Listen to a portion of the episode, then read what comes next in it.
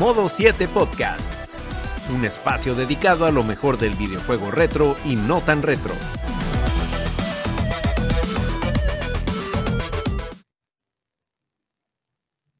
Muy buenas y bienvenidos amigos a una nueva entrega de Modo 7 Podcast. Gracias por darse cita nuevamente con nosotros y yo espero que ahora sí, ahora sí se grabe esta jodida porquería. Ay, verdad que no se puede maldecir en YouTube en los primeros 30 segundos. Ya que sea lo que Dios quiera. Y nada, queridos amigos, en esta ocasión venimos hablando de una figura que, bueno, como pocas ha tenido tanto impacto y genera tanto respeto y no solamente por su rol como cabeza de una compañía, sino también por la pasión con la que eh, con la que hacía los videojuegos, con la que se graba con este mundo, que ya en una presentación del GDC, en su meta de negocios era un gente en su mente era un desarrollador, pero en su corazón es un videojugador. Y no es otro, bueno, era un videojugador, pero que pasado cosas. Y no hablamos de otra persona que de Satoru Iwata, esa gran figura, presidente de Nintendo, pero veremos que su trascendencia va más allá de ser, de ser simple y llanamente la cara de, de una compañía. Y nada, vamos a repasar su vida, su obra, su legado y aprenderemos un montón de cosas porque como ya he planteado, su impacto se, sigue sintiendo hoy. Algunos eventos, sobre todo, lo, lo han terminado sintiendo para mal, pero ya de todas esas cosas la comentaremos más adelante a lo largo del episodio y voy a darle paso a los contertulios que me acompañan en esta ocasión empezando por ese célebre personaje amado por los buenos, temido por los malos. Ronzo, ¿cómo está usted, señor? Muy bien, muy bien, muy buenas noches, señor Ishidori. Contentísimo de estar nuevamente acá con ustedes y con todas las personas que nos están observando en este momento para hablar de una persona, una eminencia, definitivamente, eh, tan difícil que es tenerle el respeto y admiración al mundo corporativo en la industria de los videojuegos, porque casi siempre nos traicionan de alguna manera. Sin embargo, este hombre se lo ganó, se lo ganó una y otra y otra vez, y es un honor pues hablar de él finalmente, aunque fue con el cuchillo de un contertulio aquí puesto el cuello, pero eh, se logró, se logró hacer antes del final de año. Este es el año de Mario, definitivamente, y de Nintendo. Pero dígame quién más tenemos ahí, que tenemos mucho que hablar. Y desde la ciudad de Monterrey, ciudad de la birria y la carne asada, nos acompaña Mr. Trumpetman. Señor, ¿cómo amanece usted? Bueno, ¿cómo está usted hoy? Muchísimas gracias, señor Ishidori. Muy bien. Gracias, buenísimo, buenísimo. Tiene que decirlo así. Estoy buenísimo.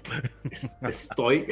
no, yo, si Avi lo manda solo para acá, lo pierde. Porque yo tengo un grupo de amigas que ellas no, siguen, no siguen el podcast para nada. Pero cuando yo subo algún estado de César tocando la trompeta o algo. Ah. ¡Ay! ¡Ay, siéntamelo! No, señor, no me va a convencer de ser el OnlyFans de modo 7, señor. No me va a convencer. No, le tenga miedo al éxito, hombre. No le tenga miedo Volvamos a Iguata. Sabemos quién va a ser el primer, el primer modelo del OnlyFans, pero está bien. Mira, mira, si, si Braguic no nos saca de pobres, el plan B soy yo en OnlyFans. Y si yo no lo saco de pobres, el plan C es Ronzo haciendo el NPC de TikTok, brother. Ay, no. Ya, yam, yam, yam, yam, Un sacrificio muy grande. Me preguntas, cosa que yo odio. Por el sándwich. No, no. Mira, presenta bueno, con tertulio ahí. De, este tema. Cerrando ese paréntesis tan interesante. mira cómo mancillaron este episodio. Muy emocionados de poder hablar de una figura tan representante que, como lo dijo Ishidori, eh, aún después de, de, su lamentable fallecimiento sigue repercutiendo bastante en la industria, como lo es el señor Iwata. Y pues la verdad es que estamos muy emocionados por repasar esto. El otro muriéndose de la risa todavía. Pero ahora que Frankie dice eso, me acordé. Que lo mantillaron. Y si era tan bueno, ¿por qué se murió? Yañe no. qué malo. Dese en el pecho, Ishidori, dese en el no, pecho. Hombre, qué malo. Yañe, no es más cruel. Demasiado South Park, demasiado tal, South Park. Tal como yeah. lo dijiste, tal como lo dijiste ahorita, hay una persona más emocionada sí. de hablar del señor Iwata, señor. Así que no, y horrorizada ahora. Emocionado y horrorizado con. ¿A dónde voy a parar esto? También que había quedado este. La, la, falta de respeto abunda por aquí. Yeah. Ah, no, señores. La solemnidad, ¿dónde está? Espera, vean presentar, vean presentar. Dale, dale, dale. Es verdad. Nos acompaña el camino del equipo, nuestro youtuber estrella, Brian. Criminal. Saludos, señores. Finalmente. Muy contento. Riéndome realmente, sí, se pasaron un poco de la raya, pero está bien, eh, eh, humor. Eh, muy emocionado de hablar de esta personalidad que, como bien dijo Ronzo, yo le puse un cuchillo a Chidori para que hablemos de él, porque había que hacerlo. Eh, no, que realmente creo que es una buena idea que hablemos de varias personalidades de los videojuegos a nivel general en el podcast. Y quién mejor para empezar que Satoru Iwata, una personalidad que, que si se mueve en el mundo gaming, pero tal vez no conocen a Satoru, seguro que han escuchado que mucha gente lo alabe, lo aplaude y dirán, bueno, ¿y será que qué fue lo que hizo este hombre? ¿Será que eh, está sobrevalorado o lo que sea? Bueno, en este episodio vamos a conocer la larga lista de por qué es tan su labor en el mundo, no solo de Nintendo, sino en el gaming, porque cambió muchas cosas con su visión. Y no solamente en el mundo gaming, sino que si tú eres una persona de fuera y ves lo que él hacía a nivel de laboral, tú decías, no, este hombre es mu- multitasking, no es, no es normal, esta persona no es normal. Y vamos a ver por qué a continuación. Como siempre, spam, si quieren escucharme hablando de disparates o cosas de anime, de películas y series en general, pueden seguirme en mi canal con ese mismo nombre y por ahí encontrarán el link. Y también si quieren verme juegos de la compañía del señor Iguata y a veces de otras compañías también, claro que sí, hay que variar de vez en cuando, pues pueden seguirme en mi canal de Brajic X. Te juego también con mi hermano de vez en cuando. Así que vamos, prosigamos, señor Ishidori. Bueno, antes de darle paso al contenido que hemos preparado en el episodio de hoy, quiero agradecer a todas Con las personas respeto. que se han... No me saquen. No me rompan el hilo. Agradecer y una disculpa por ese Sí. intro. Bueno, E- Este programa es con todo respeto. agradecer a las personas que se han venido suscribiendo al canal. eh, como decía en una grabación que no quedó grabada. eh, empezamos el año con 60 y 60 y pocos seguidores y ya vamos por los 618 a- al momento en que grabamos esto. De verdad bien. que se le agradece y eh, quiero pedirle también a las personas que se encuentren este contenido interesante o entretenido que por favor dejen su like y su comentario porque a final de cuentas todo es por el algoritmo y si queremos que el proyecto crezca y que llegue a más personas, pues ayúdennos con el ratio. es súper importante. Like. Y ¿Cómo es que compártanlo. dice. Compártanlo con, con gente que ustedes sepan que no le tienen miedo al cringe. Compárteselo. Como dice Mr. Suyano, si te gustó el contenido, dale like. Si no te gustó el contenido, dale like. Dale like. También, y- Dale like. Y suscríbase- bueno, suscríbase al canal de Modo 7 si quieres ser más sexy. Sí, sí. Ey, sí. Eh, bueno, deja hacer una, vamos a hacer una pequeña transición acá para entonces arrancar con el episodio de hoy, que sí lo vamos a tratar con seriedad de vida. No se muevan. Ojalá. Bien, amigos y amigas, regresamos el contenido que hemos preparado el día de hoy. Y nada, antes de arrancar, como siempre, un poco de preámbulo. Quiero preguntarle a Braggy, ya que fue Claro. parte del artífice de que se trajera esto por acá.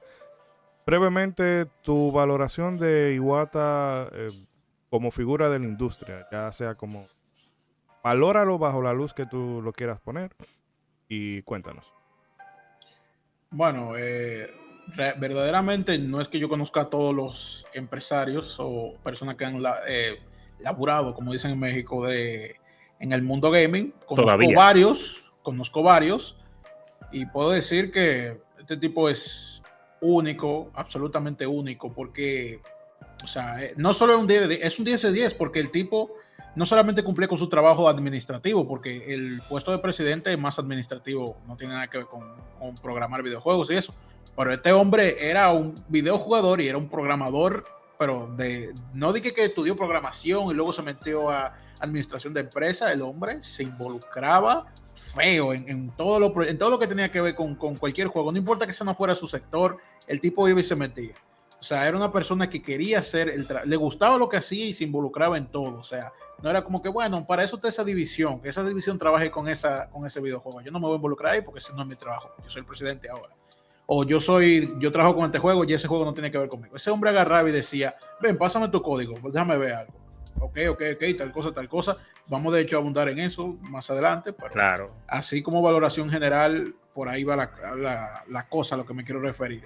Y él hizo, tomó decisiones también que afectaron no solamente a Nintendo de manera positiva, sino que a la industria, o sea, la manera en la que se hacen algunas cosas.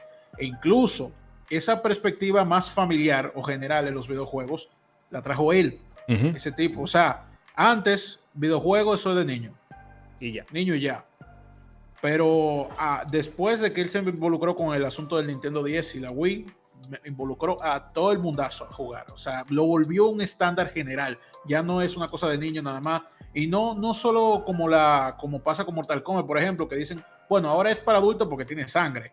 No, no, no. Ah, sí. sino que hizo cosas que fueran atractivas no solamente en el contenido, sino en la accesibilidad del mismo para las personas. Un tipo, un genio, es un genio. O sea, vamos Real. a abundar en todo eso. Pero mi valoración obviamente es un 10 de 10. Ese tipo como empresario de videojuegos. No voy a decirte, no sé si fue el mejor.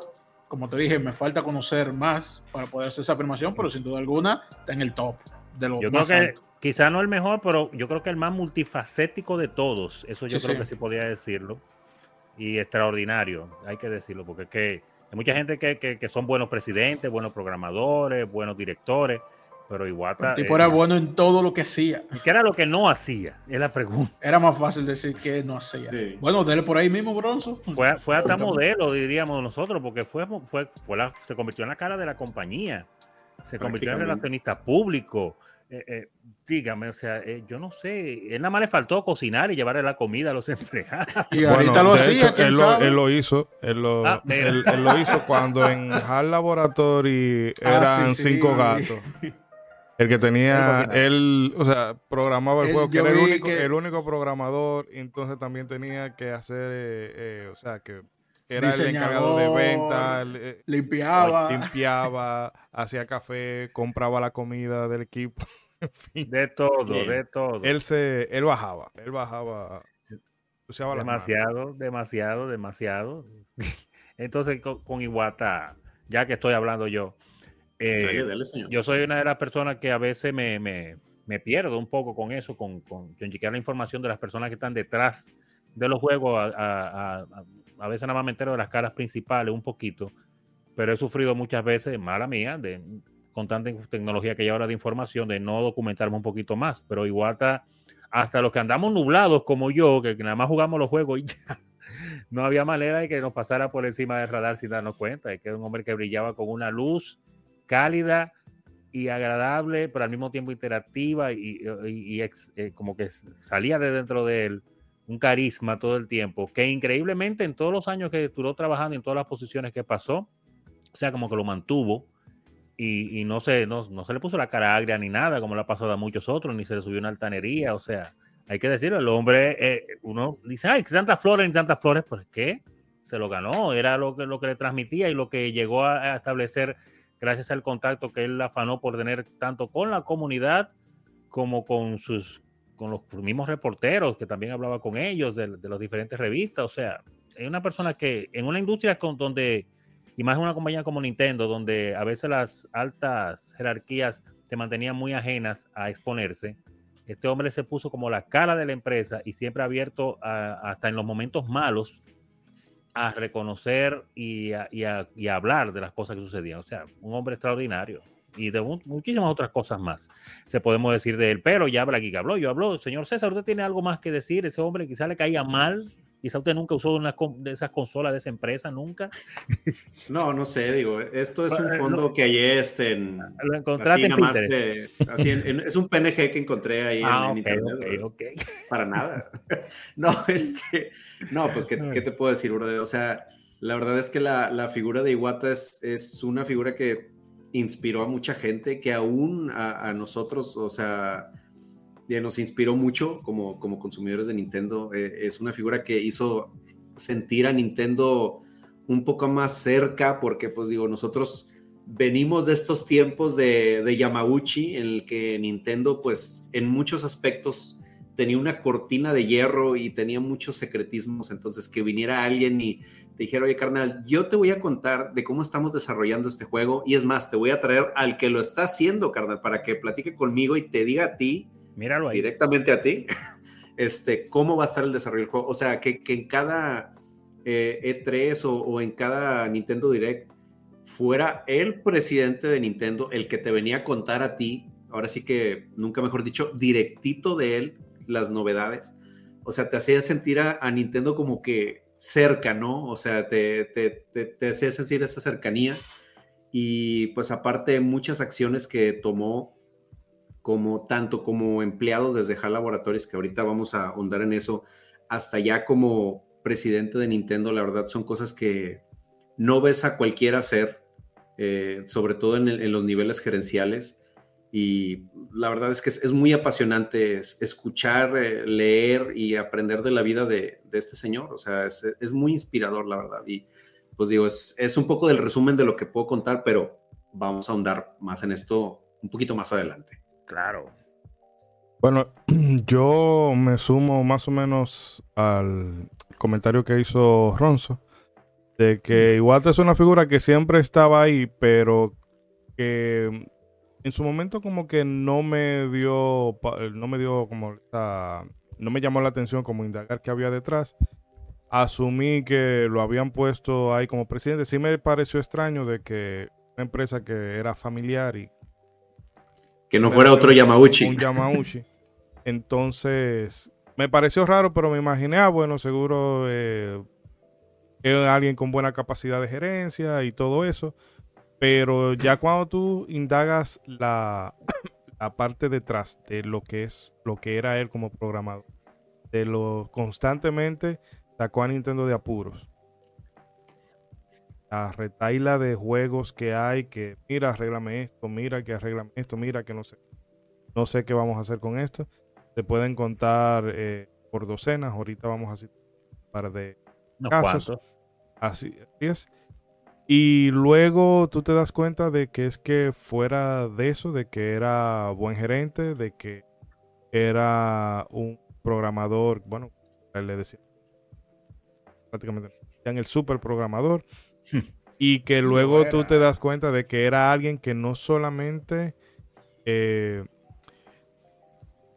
¿cómo decirlo? No era solamente que alguien que los videojuegos eran un negocio, sino que de verdad los amaba. Y no lo digo como algo, eh, como una frase hecha. Es que realmente cuando, Es desde verdad. muy joven, cuando él empezaba a hacer programaciones básicas eh, con los compañeros del liceo, Ah, para él, o sea, eso era una fuente de, de emoción y de pasión para él y de orgullo. Y eso fue lo que dijo, oye, quiero hacer es- esto de grande, que no era simple y llanamente, eh, bueno, yo necesito, necesito una carrera, ah, programación. ¿Y en qué puedo aplicar la programación? Ah, vi un anuncio de tal empresa. Eso es a dinero. un día él descubrió, no, esto es lo que yo quiero hacer y fue la forma de, de hacer ese sueño y esa pasión que siempre tuvo por ese hobby, la- se la contagió a todos. Y hemos hablado de, de- o hemos mencionado de las cosas, de las cosas positivas y el impacto que ha tenido en la industria, pero mucha gente, quizás por estar en ese, eh, encerrado en su mundo de que la guerra de la consola, de que si yo soy de esta Ah, sí. compañía, no le reconozco nada al otro, pero señores, y lo decía Bragg, y ya yo no creo que es solamente que él haya hecho que los juegos dejaran de ser cosas de niños, es que a mediados de los 2000, los videojuegos ya eran una cosa para gente hardcore. Sí, Era, era, todo muy hardcore y él, dijo, no, y él dijo, no, vamos a llevarlo a todo el mundo. Y llegó un punto que hasta en los asilos había Nintendo Wii Ya lo y la gente jugaba. Así y gente que nunca había, le había puesto la mano un control, él, él consiguió que también jugara. Que eso ya después yo tengo una opinión de que quizás eso terminó jugándole en contra en un sentido. Pero aún así, cuando las cosas se pusieron negras, él asumió responsabilidad. También. Eh, es una figura que lamentable, le- que no esté con pérdida, nosotros. Sí, porque fuera de- del humor negro y todo eso, realmente cuando yo estaba indagando algunas cosas, hubo un momento que hasta me puse un poco emocional porque tú dices, caramba, una gente que dio tanto y que todavía tenía, Podía, o sea, podía sí. dar muchísimo más. Óyeme, ¿Qué hubiese sido Sí, de te- Nintendo ahora mismo si ese hombre hubiese estado vivo? Imagínense. Los. Joy-Con no tendrían drift, señor. Él No, mismo no, lo hubiera arreglado. eh, esa Él mismo hubiera bajado. eh. Me arreglas te eso, hace- por favor. Sí, te hace pensar la típica frase de, óyeme, tanta gente del mala que hay en el mundo y tú te llevas a este hombre tan temprano. Tanta Mira, gente en bien- Konami, tanta gente en Konami. No, que no, aquí hay 10 políticos. Aquí No, hay no, 10 señor, políticos. No, sí, no. Hay- yo te puedo hacer rápidamente una lista de 10 políticos que yo lo intercambiaría porque. Mira, llévense a él. ¿Qué político? Mata a todo el mundo, a todos los políticos de este país. y ya. Déjalo Pero bueno, chicos. Es necesario. Para encauzar un poco la conversación, Sí, por favor. poner un par de datos sobre la mesa para que Ah, claro, claro. de ahí partamos la conversación. Satoru Iwata nació un 6 de diciembre del año 1959 en Sapporo, esto es al norte de Tokio. Curiosamente, el nombre de su padre era Hiroshi Iwata, quien era funcionario de dicha prefectura y eventualmente se convertiría en el alcalde de la ciudad de Muroran. Aparentemente esto del liderazgo era algo que corría en la sangre de la familia, ya que desde una edad muy temprana, Iwata hijo ya demostraba sus dotes de líder, siendo presidente de su clase y de varios clubes de la escuela. Sin embargo, su verdadera pasión eran los videojuegos, siendo su primer contacto con ellos el Pong de Atari. Aún así, el momento que marcaría su vida fue esa ocasión en que viajando en el tren de, de Sapporo, eh, descubrió que una compañía telefónica había puesto un centro de computadoras que se alquilaban por horas eh, cerca de la estación y cada domingo iba religiosamente a ese lugar donde jugaba un título que simplemente se conocía como Game 31 o Juego 31. Entonces, fascinado por los videojuegos y la computación, durante la secundaria Iwata trabajaría medio tiempo como lavaplatos hasta reunir el dinero suficiente con ayuda de su padre para comprarse una ca- calculadora HP 65. Esta fue la primera calculadora program- programable del mercado, perdón.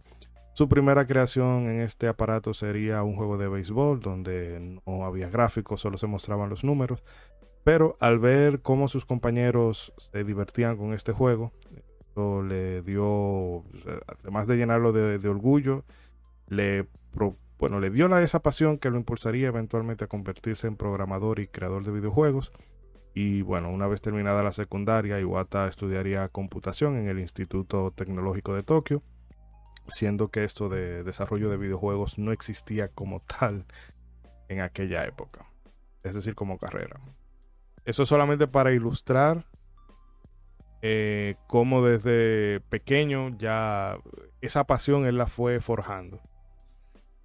No sé si alguno quiera comentar o rellenar con algún dato Sí. que haya encontrado por ahí para hacer la conversación más es- dinámica. Es es súper interesante, o sea, cómo, pues como dice, o sea, de- que desde un principio sí, eh, eh, Iwata sí tenía como que esta inclinación a ese liderazgo, pero sobre todo, o sea, esta pasión por, como por esta curiosidad tan, tan dinámica de ver cómo funcionaban las cosas, o sea, de, del clavarse con esta, con esta calculadora, o sea, al, punto de, de empezar a hacer cosas, o sea, con, con- con la calculadora, o sea, de empezar a crear o de, de programar algo. eh, de- o sea, toda esta onda de no existe la carrera de programación, pero pues bueno, yo ya sé qué quiero hacer, entonces voy a ver qué tengo que estudiar para llegar a eso. O sea, entonces... Comienza con juegos de una vez. Ajá, o sea, eh, eh, eh, esta onda de, de- de no detenerse ante, pues no existe, pues bueno, carnal, pues déjame, veo qué ruta agarro para que Lo- exista, ¿sabes? Lo O sea, creo yo. Alguien Ajá, hizo exacto. esto, así que de alguna manera yo puedo hacerlo también. Sí. Me llama mucho la atención eso. No sé qué opinan Increíble, los demás. maravilloso ese hombre. Y el No. entusiasmo, el entusiasmo. Diga, Braguic. No, sí, añadiendo también un pequeño datico de, de que él, mostraba todas, todas esas cosas que él hace, que hizo después, ya eh, eh, de manera profesional, mostraba indicios, como decía Ishidori, en la propia escuela, que él era, llegó a ser presidente del curso, llegó a ser presidente también de un club, tú sabes que en- en Ja- ustedes saben que en Japón, y si no saben, bueno, pues sépalo, en Japón se hacen muchos clubes de, que es, que de, de lectura, que de. Exacto. Bueno, él tenía su, pro- su propio club y lo dirigía también. Siempre mostró esa proactividad, no solamente para ser líder, sino para, para, bueno, vamos a hacer esto, ¿cómo funciona? Vamos, vamos a bregarle. Así mismo como dicen con lo de la calculadora y eso. El hombre, el hombre siempre mostró su, su destino. ¿Cuál sería su destino? Estas actividades extracurriculares que involucraban trabajar en grupo y trabajar en equipo, que fueron cosas que lo caracterizaron durante toda su vida. Siempre estar atento no solamente a lo que yo quiero hacer, sino en, en cómo hacerlo con otras personas, cómo impacta con otras personas y conectar también con las emociones que lo que él hacía, pues, eh, llevaban otras personas. Una cosa increíble. Un personaje parece de muñequito, eh, de, de- Sí. De anime. A- Ahorita que mencionas a su papá, hay un dato muy interesante con Ajá. su papá. No sé si lo tengas ahí más adelante o, Tíralo, tíralo. si lo pueda tú, Ishidori. Eh, sí, bueno, suéltalo. Ya después ¿Sí? de cualquier cosa. No, no, no. Entonces, entonces sin, sin spoilers. Ahorita, ahorita dalo, dalo. dalo. No, no, no, no. eh, tíralo, porque igual como el, Nos adaptamos. no hay nada. O sea, so- yo te- aquí lo que hice fue traer algunos apuntes. Ah, bueno, no en ese caso digo. nada eh, como si fuera un. no se preocupe, dedicado. que no hay libreto. Exacto. Dele para allá. A- ahorita que mencionaba Ishidori a- al papá de- del señor Iwata, está ahí, hay un dato muy interesante, digo, respectivo a que, pues digo, lo de Iwata no siempre fueron como que un, un caminito color de rosa, o sea, este señor siempre tuvo que ir en contra de, de la corriente, eh, pues durante su carrera, y una de esas fue, pues cuando Iwata toma la decisión de, ¿sabes qué? Yo me quiero dedicar a la programación de videojuegos, y digo, fuera de lo que muchos de nosotros podríamos pensar de que en Japón como que están muy open mind a los videojuegos y que el, el anime y todo bien chido, la verdad es que no, o sea, a lo mejor actualmente proba- podría Actualmente, ser, exacto. pero en aquel tiempo todo eso se veía como, pues actualmente todavía lo vemos aquí, o sea, todo el Cosa de estigma chavorrucos que- ahí, todo, vagos. todo el estigma que ahorita tenemos en los videojuegos en Estamos hablando de los tiempos, 70 70s, 80s todavía lo tenían en Japón. Entonces, el, el que tú te quisieras dedicar a una carrera de videojuegos dedicada a, a hacer música de videojuegos o a programar videojuegos o que te gusten los videojuegos, en aquel tiempo era como no bien visto. ¿verdad? Entonces, sí, y eso ya lo vimos en otros Eh, episodios con otras entonces- personalidades. Exacto. Bueno, a Yoko Shimomura la familia le iba a arrancar la cabeza cuando. Ándale, Sato- o sea, a ya- Satoshi. Después de, el tu- de- después de todos estos cuantos que nosotros también. hemos gastado en educarte en música, tú quieres que hacer música para jueguitos, pero te está volviendo En loco. serio. Entonces, ah, entonces el, el dato Bien. con Iwata es que cuando él eh, pues se decide a, a- sabes que me voy a dedicar a programación de videojuegos, o sea, su ¿En papá, serio? que pues obviamente venía de, de otros oficios, eh, la verdad es que no le gustó nada al punto de que el señor dejó de hablarle seis meses a, a-. Iwata, o sea, los primeros seis meses que él estuvo trabajando en HAL Laboratories, Mm. el señor le aplicó la ley del hielo y no le habló, o sea, Casi entonces, desheredado ahí. Wow. O sea, está, está muy, Sí, muy no, cañón con eso es muy, suele ser muy, muy, fu- muy fuerte. ¿Cómo se llama? Radical. eh, la- Sí. Las actitudes de los padres con, con- Ah, con cosas con las que no están de acuerdo. Y claro, yo incluso sí entendería un poco, no sé si la acción, pero sí el miedo, porque estamos hablando de que son cosas nuevas. O sea, ni siquiera, como bien dijimos antes, no había una carrera de programación tal cual, ni siquiera. O sea, Sí. Ni una industria sólida la- de videojuegos tampoco. Exacto, tampoco había una industria. Muchas de esas cosas eran de nicho o, o se estaban construyendo, o ni siquiera se tenía un concepto exacto de lo que sería en, en un futuro. Es lo que te digo, o sea, por ejemplo, y lo hemos hablado mucho de- en acá, de las compañías de videojuegos que, que habían en esa época, eh, no ni siquiera eran grandes compañías, o sea, uno las conoce ahora por los juegos, pero en ese tiempo sabemos que las compañías eran dos o tres programadores, habían equipos Sí. con cinco o seis personas y ya Sí, lo- un juego. Lo que ahorita es la escena indie son las compañías de videojuegos en ese tiempo. Exacto. bro. O Entonces, sea, imagínate, hay que comprender al papá, el señor Hiroshi, viendo a su hijo, viéndolo con que, que seguro lo reconoció, el talentazo que tenía Satoru, viéndolo con ese liderazgo, con esa inteligencia, con ese arrojo, con esa dedicación, él siendo un oficial dedicado y con un futuro brillante que después lo demostró, llegando a ser hasta alcalde, dice, no, pero el hijo mío tiene que llegar No, a claro. eso y más. Y él le sale con que Imagínate el hombre, di que no, que tú tan profesional, ¿y cómo tú te vas a meter a Bitcoin, mijo? Y eso. Eh, Dime, dime. ¿En serio? O quizás se veía así en ese momento. Así No. mismo, así mismo. Entonces, este muchacho él le compra lo- lo la cal- calculadorita y la computadorita para que se entretenga con eso. Y ahora le sale Y que se quiere dedicar a eso. Yo, pero muchacho, pero tú no sabes dónde que está el dinero de verdad. Aquí, Pero- atrás de mí. No, y que yo me imagino Y- que y- quizás eh, como político al fin ya diría, "Eh, este muchacho es brillante, yo tengo las conexiones, Eh, Claro, le, voy a abrir todas las puertas a vida, a vida y por haber. Y él dirá, bueno, yo quiero hacer otra cosa. Pero bueno, déjame señalar otro dato. eh, que también es importante rescatar. O sea, Que bueno, una cosa nada se- más para decir Ajá. una última cosa ahí. Si Satoru no hubiera seguido el camino de la programación y los videojuegos con lo talentoso y, y lo fuerte que era, y, el, El y sigue el camino presidente del de papá, Japón, llega a ser presidente de Japón. Exacto. Así. Sí, la neta. Primer ministro. La neta. El primer Sí, ministro. sí. Que bueno, eh, ya en 1978, cuando termina la, la secundaria, la familia le da dinero en efectivo de regalo. Él lo que hace es que se compra una computadora llamada Commodore, Commodore PET, que es, eh, bueno, Ah, perfecto, gracias. entonces con este... Ese- Hoy en día podrías decir qué grupo de K-pop es ese, brother. bien, bien chat, bien chat todos ahí en la foto. Pero bueno, Ay, el punto es que todo, esta, este contacto con este computador es clave porque esa computadora tenía procesador eh, M, MOS 02 que es, bueno, el, el Famicom utilizaba una un derivado de ese esa unidad de procesamiento, esa Oh. unidad Oh procesamiento. que bueno, ya más adelante veremos en qué, qué devienen todas esas posibilidades. Predestinado. Sí, y también en esa, la universidad, uno de sus profesores, ah, eh, Tomohiko Uematsu, familia de Nobuo.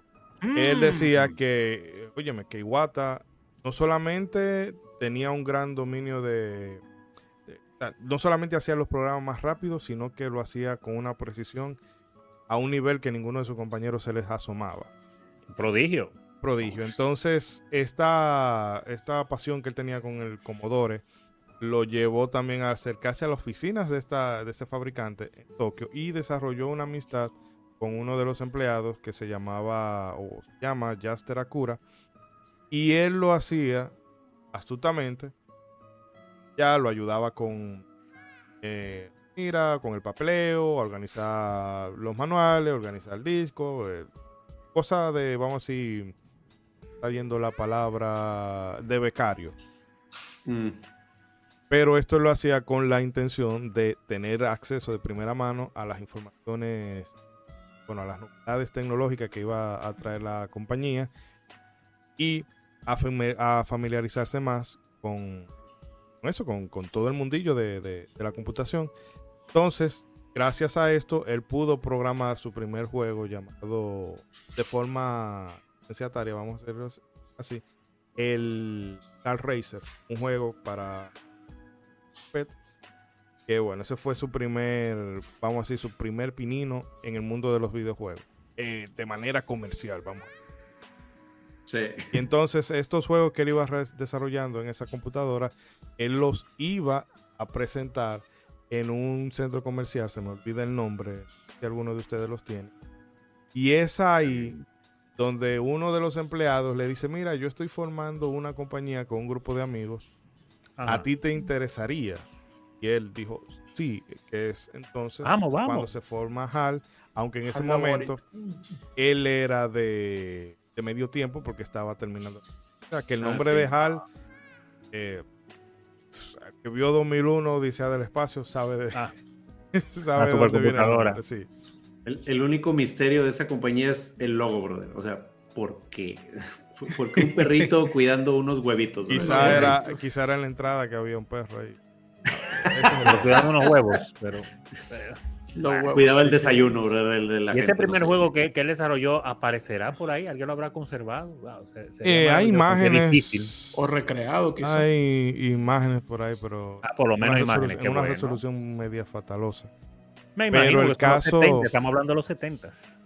Sí, eh, bueno, se parece un poco a estos jueguitos de carrera que traían los los Tetris de farmacia.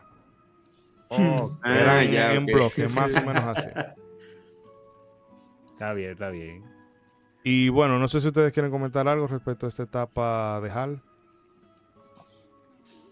Bueno, en este caso lo que diría es que el destino fue moviendo eh, los hilos para ir llevando a, a este señor poco a poco donde tenía que llegar, porque solamente el pensar en que casualmente la computadora con la que él se dedica a programar en serio, a crear su primer juego, tenía el procesador parecido al de Nintendo, y luego caer cerca con HAL, que luego obviamente llegaría a ser uno de los partners más fuertes que, ha tenido Nintendo, definitivamente, con tantas cosas que que le ayudó, que le ha ayudado todavía.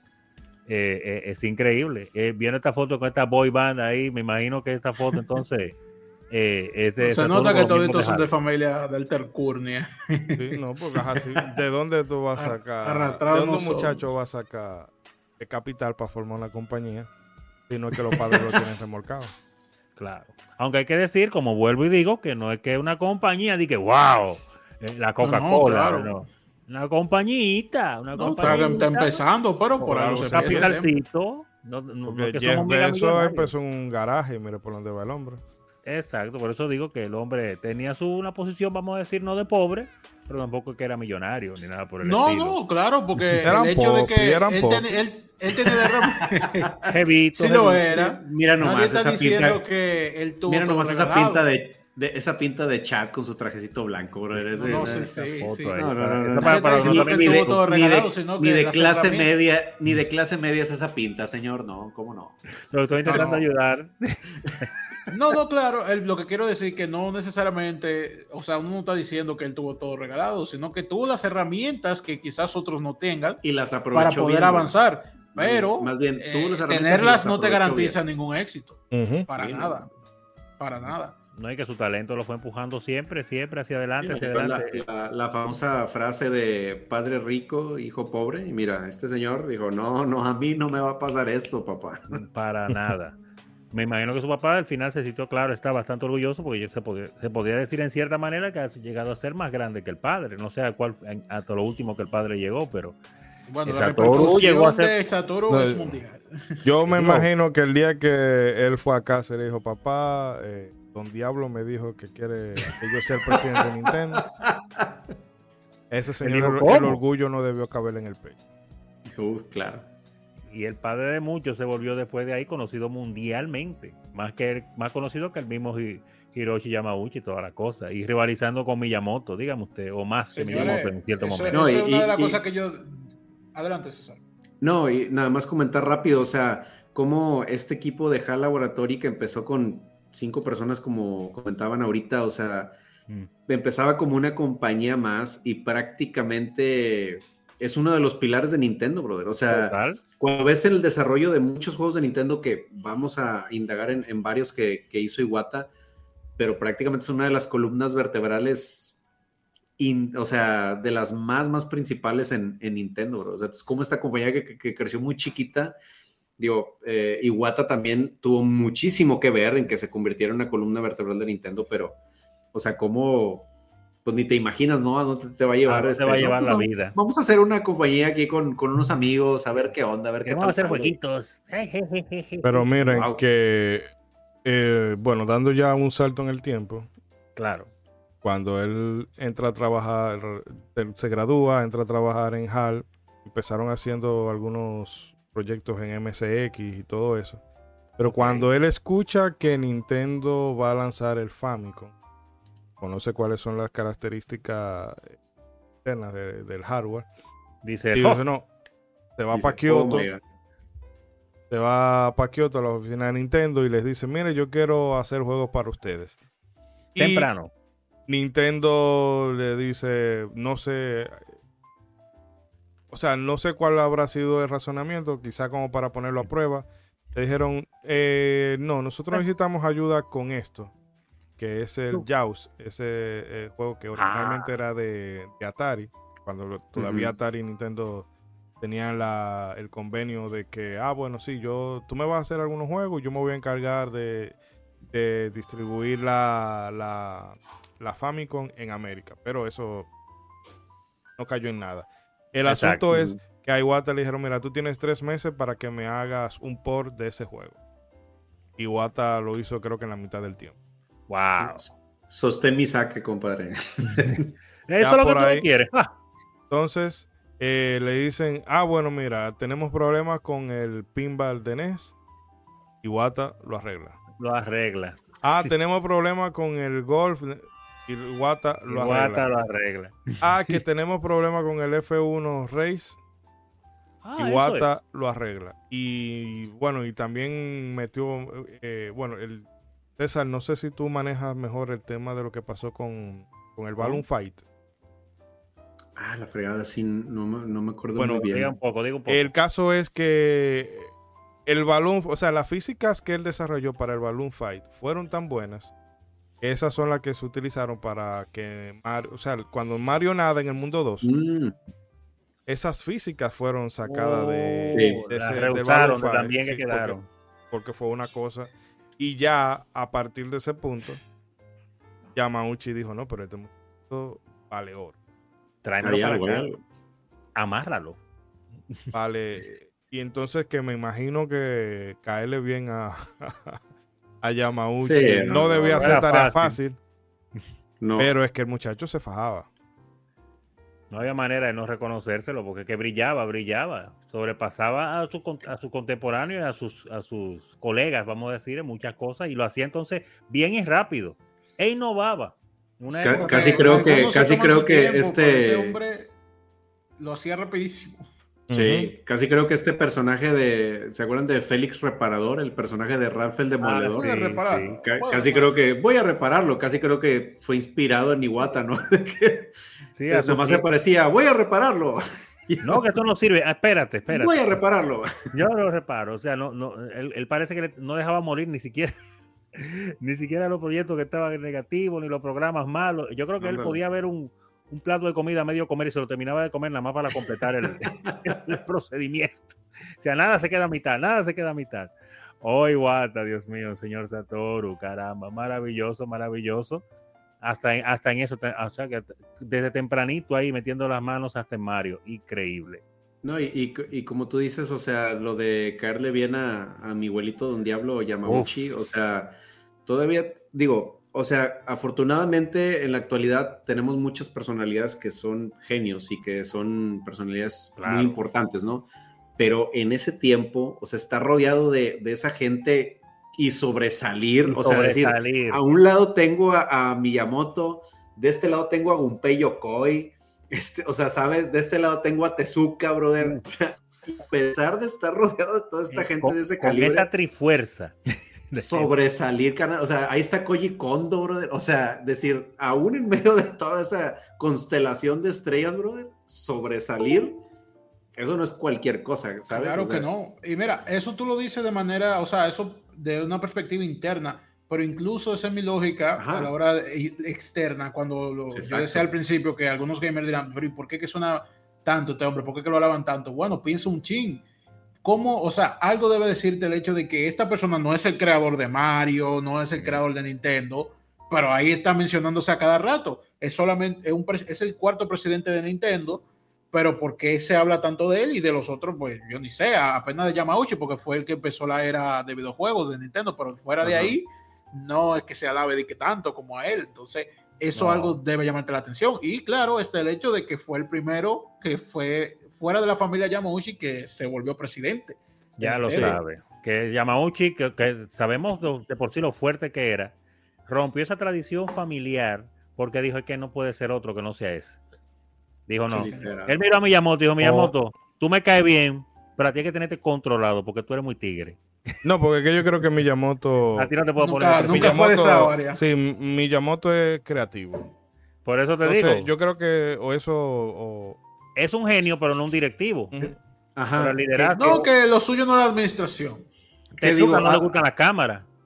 También. Ajá. Dime tú. A, pe- que a pesar de que, o sea, mencionamos como que Iwata siempre tuvo como que esta inclinación hacia el liderazgo, o sea, inclusive investigando en su, en su biografía, súper interesante la biografía de, de Asuka Iwata, este, luego les comento algo acerca de, de eso, Bien. este, pero, o sea, cuando tú eh, ves en la biografía, o sea, aún él dice que tuvo que, o sea, por ejemplo, esto que dicen de que no, el superprogramador y, ok, está bien, o sea, tuvo las herramientas, pero él aún comenta que dice, oye, pero aún así yo me tuve que clavar, aprender todo lo que yo supe hacer, o sea, no fue que Claro, como que nada más claro se me que sí, regaló, o sea, ya, y aún esta, esta parte de la gestión que tú dices, oye, pues Miyamoto, ¿qué onda? Pero como que hay personas que dicen, ¿sabes qué, compadre? Yo en mi entorno creativo, yo aquí estoy bien. O sea, pero el Iwata, decir, ¿sabes qué? Hay un reto más, Más. allá de solamente programar, brother. O sea, si yo me meto a la gestión, creo que puedo aspirar a manejar proyectos más ambiciosos. Entonces, a lo mejor no sé gestionar gente, pero él, él cuenta que él, él decía, mira, ¿sabes qué? A lo mejor gestionar gente se parece mucho a la programación, ¿sabes? O sea, tengo que establecer comandos, tengo que este, eh, eh, transmitir bien ideas para que el programa haga bien lo que hago. Si algo no sale, pues tengo que ver qué hago yo como programador para que las cosas sucedan. Entonces él decía, como que hay cierta similitud entre gestionar gente a lo que yo hago como programación. Bueno, vamos Wow. a aprender cómo gestionar gente y fue como que lo que le hizo romper esa barrera y pues obviamente fue lo que 16. probablemente eh, hizo que Yamauchi en su momento dijera, oye, mira, ¿sabes qué? Eh, yo creo que este chavo puede, tiene madera para, pues, para venirse para acá, o sea, a, a- a dirigir toda la, la compañía o dirigir gente. Digo que ahorita más adelante vamos a explicar un poquito más, pero realmente tuvo sus etapas en, en HAL Laboratory donde demostró su valía como, como líder, vaya. No, y con lo fol- polifacético que era, eh, era una decisión idónea, porque es que sa- sabía hacer de todo. O sea, venía desde abajo, o sea, que entendía la compañía de arriba a abajo, ya tenía tiempo en la compañía, se sabe manejar con personas, sabe trabajar él mismo en caso de que haya que hacer algo, eh, no le tiene miedo a nadie, aprendió obviamente bastante bien a manejar y a trabajar con personas toda la vida. Increíble, increíble. igual. Y todo el tiempo con su carita ahí feliz, feliz. Esa es otra, sí, que a lo mejor uno tendría una idea, de una persona así, tendría la idea de que alguien que está siempre en lo suyo y no tiene tiempo para estar de simpaticón con los otros y eso. Como que Sí, no, es tengo que- que... trabajar, tengo que ir acá, tengo que hacer esto, como que no me Mira tiempo. bro. O sea, ve- ves la, ves la cara de Yamauchi y dices, bro, en cualquier momento que me equivoque, este señor me mata. Me manda a matar. Y luego subes y ves, y ves la, la cara. No es de como que no haya, digo, como que haya Es pasado. como el, el día y la noche, ¿sabes? O sea, Oye, oye. Y si sonríe, que- sale que- fuego por la boca. Yo creo Es que como Que sea otra, que este hombre, además es de como tener que- todo eso, esos talentos, es alguien carismático. es como de, ¿qué clase de suegro quieres tener, brother? O sea, Yo creo que Yamauchi dijo, miércoles, yo, esta gente ya han tenido no sé cuántos años de un de un jefe duro, de sí, el policía bueno, policía malo. Bueno, yo 50 fui el años, policía malo, ahora déjame buscar el policía bueno. 50 pero- años de policía malo. No, pues ya la, ahí la familia Yamauchi ya se ve, mira, ¿sabes qué, carnal? En vez de trabajar, mejor vamos a contratar a quien nos trabaje, Arakawa, yo creo que Sí. Arakawa dijo, mira, está bien, yo Sí, voy, a, no, no. voy a vivir de los royalties, búscate otra gente.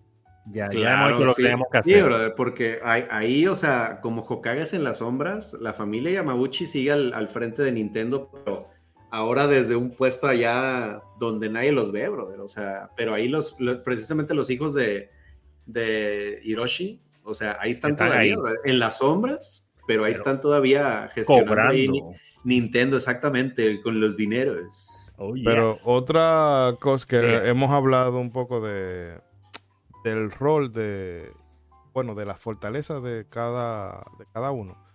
Y él tenía como una especie de rivalidad con Miyamoto, pero no rivalidad en el sentido no en el mal eh, sentido. No en el mal sentido, sino de caramba. eh, Miyamoto tiene una filosofía y los juegos se lo dan bien y yo quiero alcanzar ese nivel. Y hubo un juego que era, déjame ver, el 3D Hot Rally, que es un juego para Famicom Disk que usaba unas gafas 3D. Que Ok. él- el juego se lo pasó a Miyamoto y Miyamoto le dijo, mira, es que no es divertido. Y después de él a- darle unas cuantas notas, él rehizo algunas, rehizo las, las pistas y se dio cuenta de eso, de que tú puedes ser muy bueno programando, pero tener esa capacidad creativa que tiene Miyamoto también es un don, es un don que no Sí. se puede eh, infravalorar. Y ya después de ahí como que la relación de respeto mutuo eh, como que creció porque eh, yo entiendo que quizás para gente que entraba en ese momento a, a Nintendo eh, se podría predisponer porque, bueno, Miyamoto ya a esa altura de la vida era alguien que estaba encumbrado y tal vez yo siento que lo que yo traigo no va a revolucionar en nada. De hecho, hace no mucho salió una entrevista de alguien que trabajaba en Square Enix y se fue a Nintendo y no duró mucho tiempo porque no es que el que trabaja en Nintendo tiene que ser un genio. O sea, las personas promedio no, o sea, hay demasiada gente fuerte ahí. Las personas promedio no pueden sobrevivir en Nintendo. Y que bueno, que estamos hablando de, pero no es que Iwata desde esa época estuviera trabajando con Nintendo, sino que precisamente a raíz del buen hacer que tuvo con esos encargos que hemos mencionado antes, ah. eh, Yamauchi dice, espere, yo lo voy a comprar a ustedes, lo mismo que han hecho eh, con Monolith. Ajá, sí, exacto. Ven, yo los voy a tener y lo tiene como, como una Más cerca. Sí. Sí, y entonces eh, ¿Qué te digo? Eso es, de hecho, eso pasó con Rare. Que Yamauchi, bueno, que lo de Rare le hicieron ingeniería inversa al NES y los de Nintendo quedaron ah, tan impresionados que dijeron, le vamos a hacer un cheque por el, por el monto que ustedes quieran para que hagan los juegos que ustedes les dé la gana. Y eso también hay que, hay que denotarlo eh, o resaltarlo de que Yamauchi podemos ponerle la. ¿eh? Exacto, podemos ponerle todo lo, de Yakuza y todo lo que le queramos poner, pero el tipo sabía detectar el talento, porque lo hizo con mejor, lo hizo con mejor dicho. lo hizo con Miyamoto, lo hizo con la gente de Rare, lo hizo con, con Iwata. Y el hecho en sí de que en su gestión fue que Nintendo pasó de lo que de carta a videojuego. O sea, el tipo se arriesgó a algo. Sí, o sea, vio, futuro ahí. Yo sé que no es, no es el programa de, mi abuelito este, Yamauchi, este, pero podemos alabar todo lo que queramos a, Iwata, pero prácticamente este señor está parado sobre los hombros de Yamauchi. O sea, eso no hay que, eso no lo podemos, no lo podemos olvidar. Claro, claro, claro. y hablando de porque vio el talento. Pero sí, no, no, es, un genio, es un genio y, obviamente nunca mejor dicho, pero ojo de tigre el este Yamauchi, Pues sí, a, lo que iba, hablando de peros, no sé si vamos a hablar de esa parte ya. Vamos a hablar Pero ya, ya pasamos, ya pasamos a la parte en la que Iwata comienza, ¿no? A, sí, claro, claro. en Nintendo. Con todo y que le, eh, hay, que hacerle la puntualización de que antes de que él entrara a trabajar en Nintendo, recuerda que HAL pasó por una crisis. Sí, sí. Ah, tuvieron una deuda de 1.5 billones de yenes. Y Yamauchi le dijo, bueno, yo les voy a echar la mano, pero a la condición de que a Iwata me lo pongan de presidente de la compañía.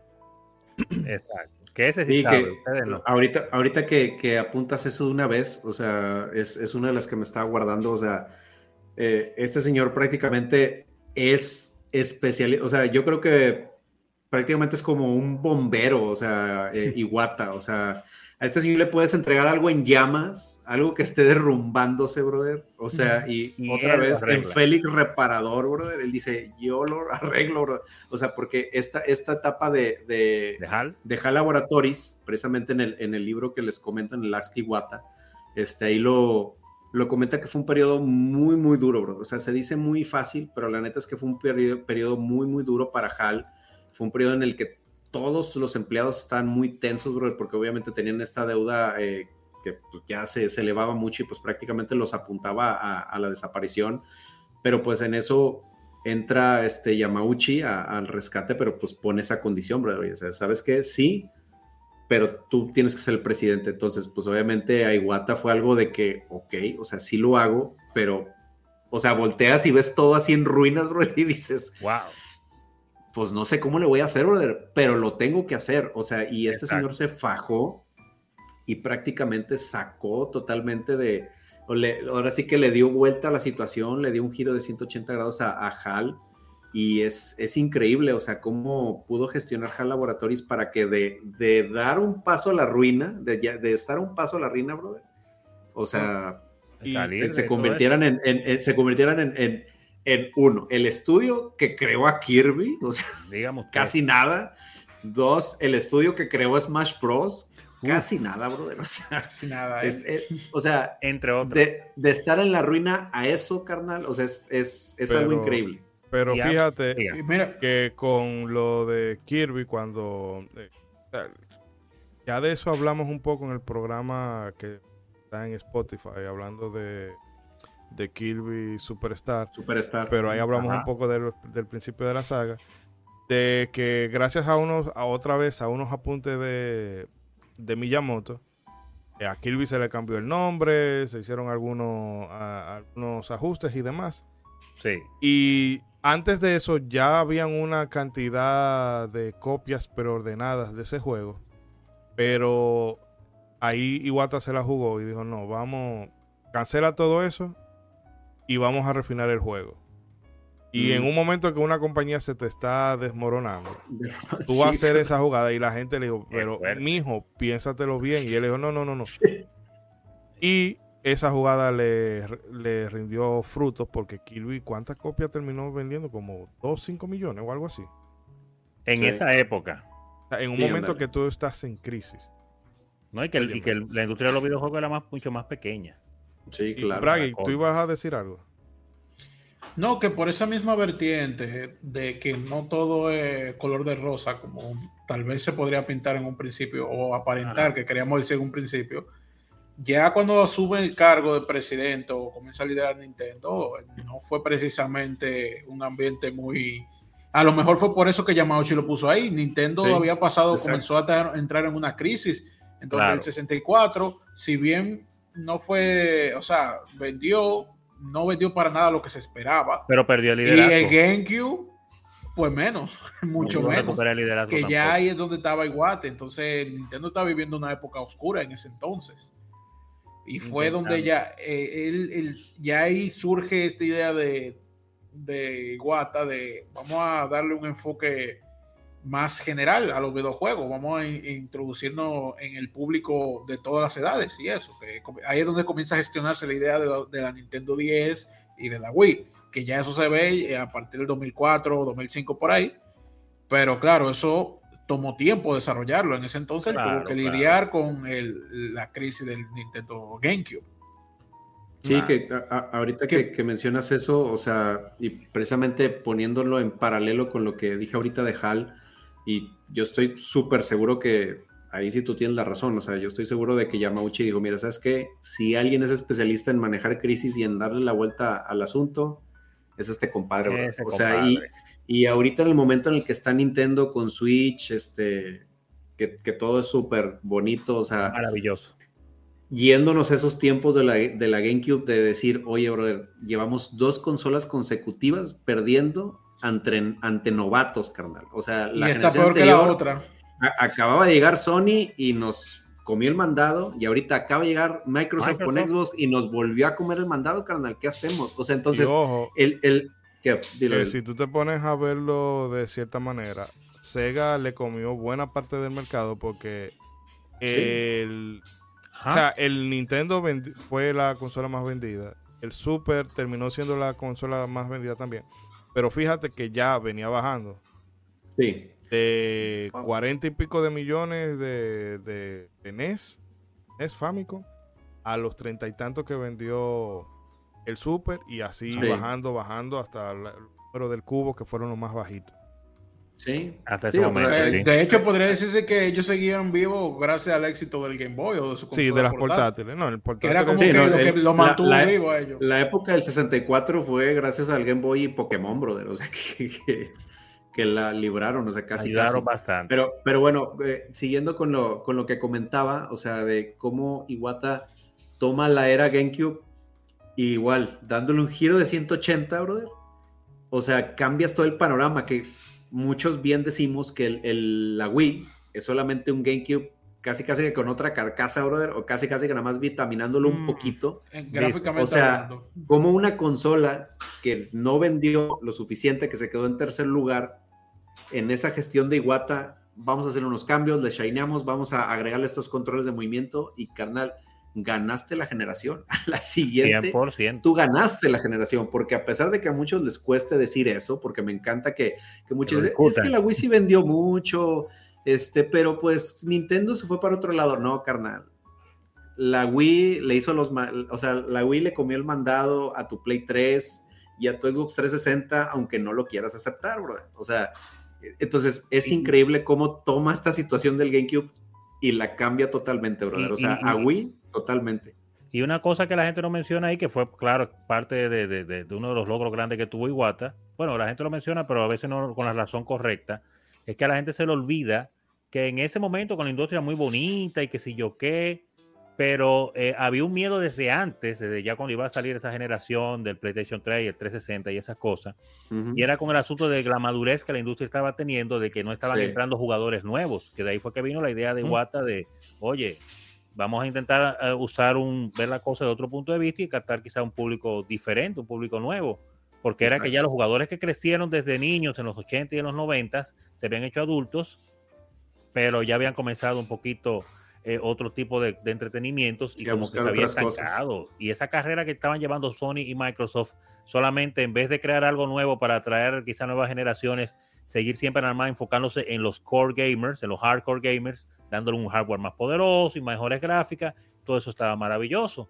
pero no jalaba un público nuevo, un público que, quizás hacía falta y que extrañamente ninguna compañía se había intentado eh, de alguna manera intentar captar ese público, sino que se enfocaban en los hardcore gamers. Y ahí cuando viene Nintendo e Iwata a la cabeza y dice, pero vamos a intentar algo diferente. No podemos llevar la competencia así porque ¿a dónde vamos a llegar? Mira por dónde van los niveles de gráficos ya, los niveles de almacenamiento, los niveles de, todo en los videojuegos. Estamos llegando a un punto donde, que fue lo que vio Nintendo, que estamos llegando a un cielo ya.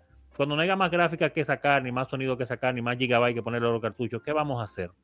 Entonces tenemos, tenemos, que ir pensando en el futuro eh, de, una manera diferente y dijo, pero, ok, los hardcore gamers ya sabemos quién es. Y los demás, que son los que hemos perdido, y ahí lo logró. Lo que hemos perdido, e incluso el hombre dijo, mira, yo quiero que hasta tu abuelo se meta a, jugar. señores, tu abuelo. Y lo logró. Pero que para la gente que quizás nos, nos, empezó a escuchar y de alguna manera escéptica pensó que estábamos siendo hiperbólicos cuando mencionábamos que el impacto de Iwata se siente a lo largo y ancho, es que ese concepto, señores, es la base del mercado de juegos móviles. Los juegos móviles están pensados para la gente. En el metro tú, ve, tú vas y ves personas que tú difícilmente te, lo, te los puedes imaginar o los verás con Call of Duty, con FIFA, con un Dark Souls, con un Zelda, hasta con un Mario, vamos a decirlo así.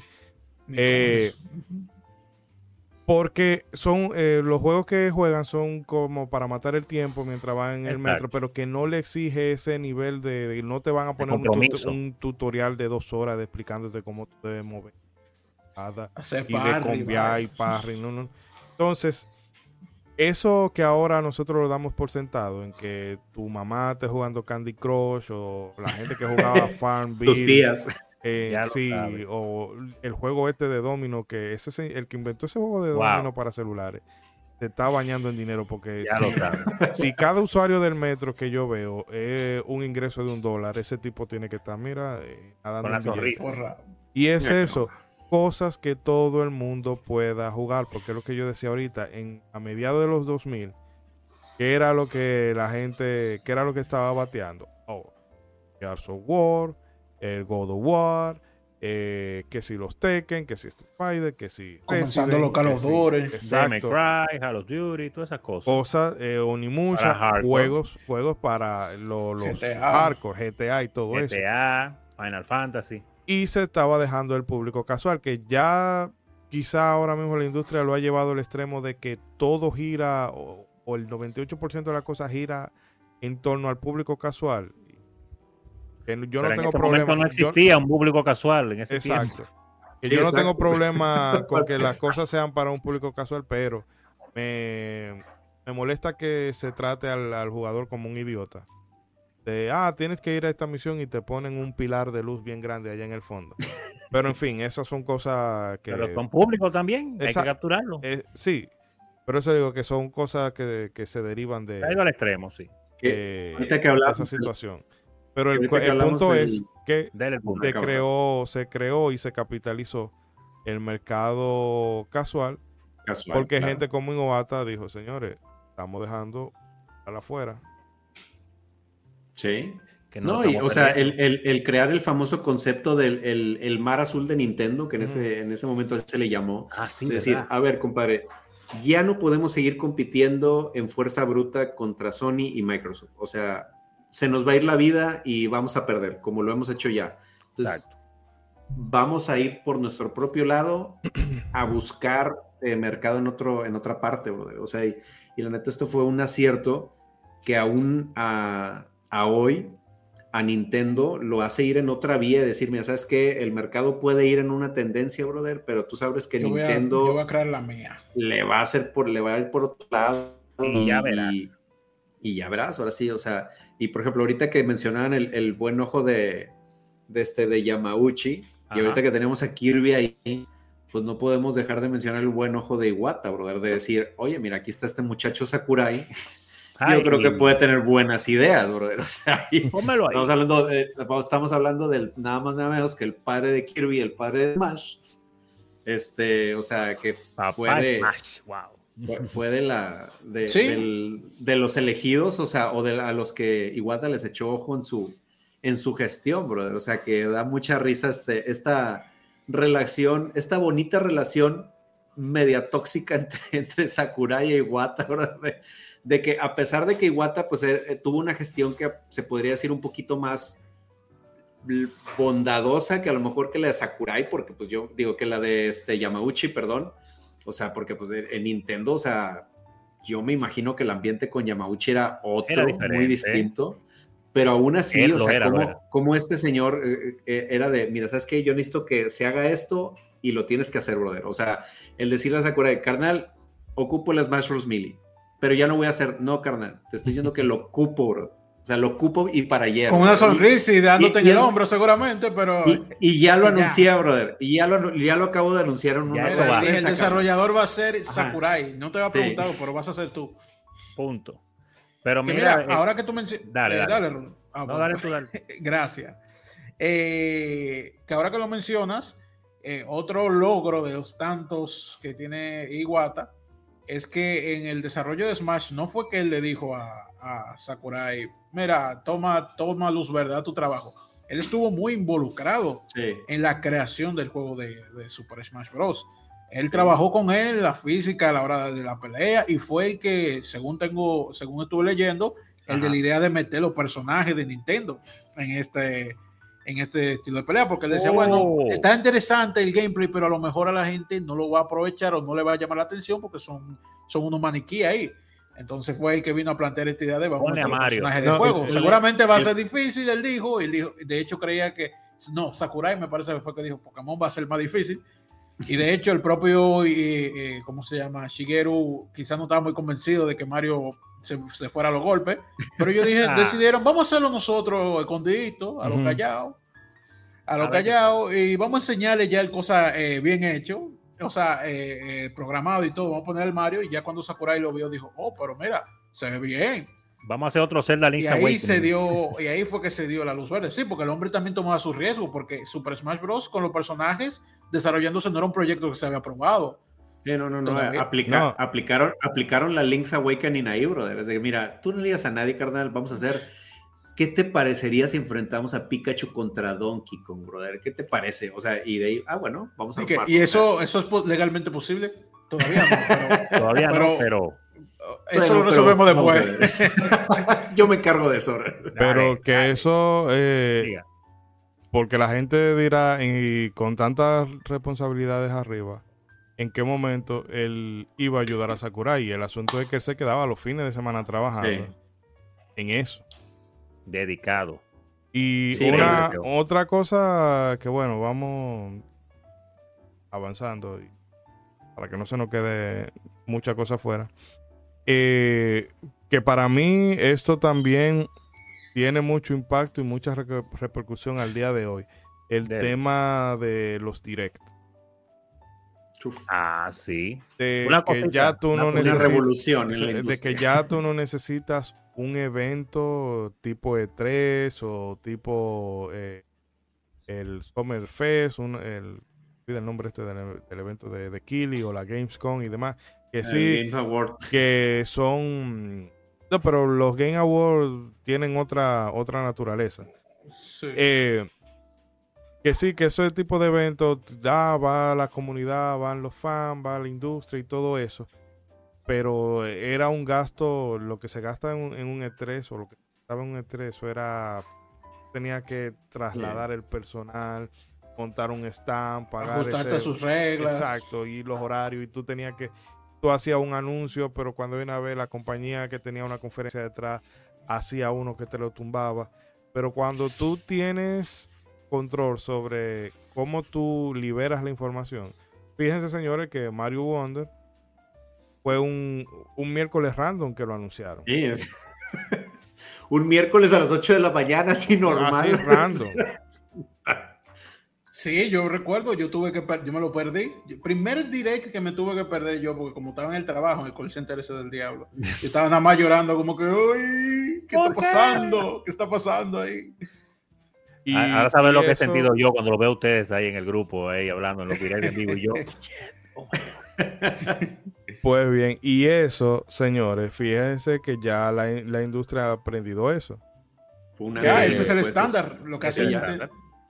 Y ya no solamente estamos hablando de los Xbox, ¿cómo se llama la conferencia de Xbox? Que dan a veces, eh, bueno, Microsoft algo ahí. y el, el- estamos Bueno, en el PlayStation Show, Showcase. no, Showcase, el, ex- Xbox Direct y el PlayStation Direct, vamos a decir, así, se me olvida- Que son un directo con Ah, otro nombre. se me olvida el nombre. Ya no solamente se trata de eso, sino que las compañías anuncian su... Yo recuerdo que eh, Elden Ring anunció que tenía un DLC. Ah, sí, estamos trabajando en un, un- en un DLC, en un tweet. Entonces, Pan. fíjate como que ya las compañías han descentralizado eso de, mira, yo voy a hacer mis propios anuncios y voy a buscar la forma de, de generar ese voz eh, por mis propios medios. ¿Qué fue lo que hizo Nintendo? Eh, Cuando por nadie igual. lo hacía Exacto. eso. ¿eh? Que oye, que de nuevo, o sea, cómo este señor de verdad que tenía un don para cómo en medio de la adversidad sacar cosas a flote y sacar ideas que cambiaran todo, bro. Porque, de nuevo, o sea, todas estas ondas del Nintendo Direct o del, del Nintendo Digital Event, que así se les llamaba cuando recién se crearon, este, viene de que Nintendo ya estaba atravesando, empezando a atravesar una crisis, brother. O sea, recordemos los tiempos del famoso Nintendoom y que todos ya decían, no, ya Nintendo no tarda en, en convertirse No en una party, lo que tú quieras. Este. Lo eh, comprará ah, Microsoft. en- ajá, o sea, eh, eh, o los compra Microsoft. O sea, de- de- digo que no sé si lo, lo vayamos a mencionar más adelante, pero este señor tomó decisiones que no cualquier gerente tomaría, brother. O sea, para decir, mira, ¿saben qué? Si nos está yendo mal, pero vamos a ver cómo lo sacamos a flote, brother. O sea, Ujú. Positivo. eh, eh, el, eh, y uno de estos fue, a ver, ¿cómo recortamos gastos? Pues si en vez de ir al E3, pues ¿por qué no mejor? Pues pónganme una cámara, brother. O sea, y, Y yo hablo. ah, ah, y yo hablo, mismo. yo los anuncio, y, y ándale, que es, no, no, y ni me contratas un presentador, carnal, yo lo hago, no, no te preocupes. yo. o sea, mira, preocupes. eh, para, para que no nos, no nos funen, el Sí. Xbox Showcase y el State of Play de PlayStation. State of Play, sí, es verdad. Showcase de Xbox y todo el mundo les dice así, Ah, carnal. así no se te llama el preocupes, Play no, Direct. El Direct. em, ok, ok, el Xbox Direct, ok, está bien. Pero sí, o sea, como aún estas ideas que prácticamente cambiaron la industria y que pues prácticamente sí le dieron con todo al, al pobre 3, El pero 3 pues, son productos murió, de, señores, no existe ya. de- son productos de cómo sacamos a flote todo en medio de la adversidad. De la brother. O sea, y adversidad. eso no cualquiera lo hace, O sea, no cualquiera te genera ese tipo de cosas. Él siendo presidente de la compañía, entonces se pone él de cara y entonces humaniza y a- ayuda a Sí. desarrollar una relación con los fans tan profunda. Y aparte que no solamente vamos a decir, ah, yo lo cogí para yo ser la cara y yo estar privando de que yo soy el más bonito y coger yo fama, ¿no? Sino que también puso de moda el de vez en cuando pues traer a los desarrolladores de los juegos Sí. para que conversaran con Sí. él y bromearan con él ahí como cuates de los más normales. Miren, señores, para los que hacemos este tipo de, de contenido y Ajá. sea, me refiero a este tipo de, de programa o de episodios dedicados o de videos, reseñas y demás, el valor que tienen ese tipo de, de documentos como los Iwa- Iwata No, o el pero Ask, Ask the Developer, eso tiene un valor, señores, porque es que mucha de esa información solamente estaba eh, en, entrevi- en revistas Japonesa, japonesas o en libros en idiomas extranjeros eh, que no eran que de fácil únicamente acceso. al O sea, que- traducirlo ya se cambiaba muchísimo. Sí, No, mira, que No, pero hay te digo ya porque que ya tu no solamente- idioma se saca de contexto. Imagínate algo traduciéndolo. ya no solamente es el hecho de, de, de tú traducir o no, sino el hecho de tú tener acceso a esa información. También, Sí. sí, exacto. Entonces, el que tú tengas, que tú, porque por ejemplo, eh, en estos días yo he estado leyendo una entrevista que le había hecho a Sakaguchi a, y a Tetsuya Takahashi. Estaban hablando de, de, bueno, en su momento del Xenoblade Chronicles y las story, pero que también hablaron un poco de la época de Square. Y Mm. óyeme, esa es un, esas son cosas Mm. que oye, eh, eh, también te ayudan a desvelar un poco el misterio de la, de la industria de los videojuegos, porque para muchos de nosotros, por mucho tiempo, eso era algo eh, como místico. Bueno, los, Sí. cartuchos, Claro, uno se los imaginaba, cartuchos- era. los cartuchos llegan a tu casa, pero tú no tienes ni idea de cuál fue el proceso que hubo de, ah, mira, Link, eh, eh, a Link, no, no, a Link to the Past, sí, a Link to the Past o Chrono Trigger o el mismo Mario, juegos que uno le tiene mucho aprecio, pero uno no sabía, o el caso de Super Metroid, que lo hablamos en el programa pasado, Ajá.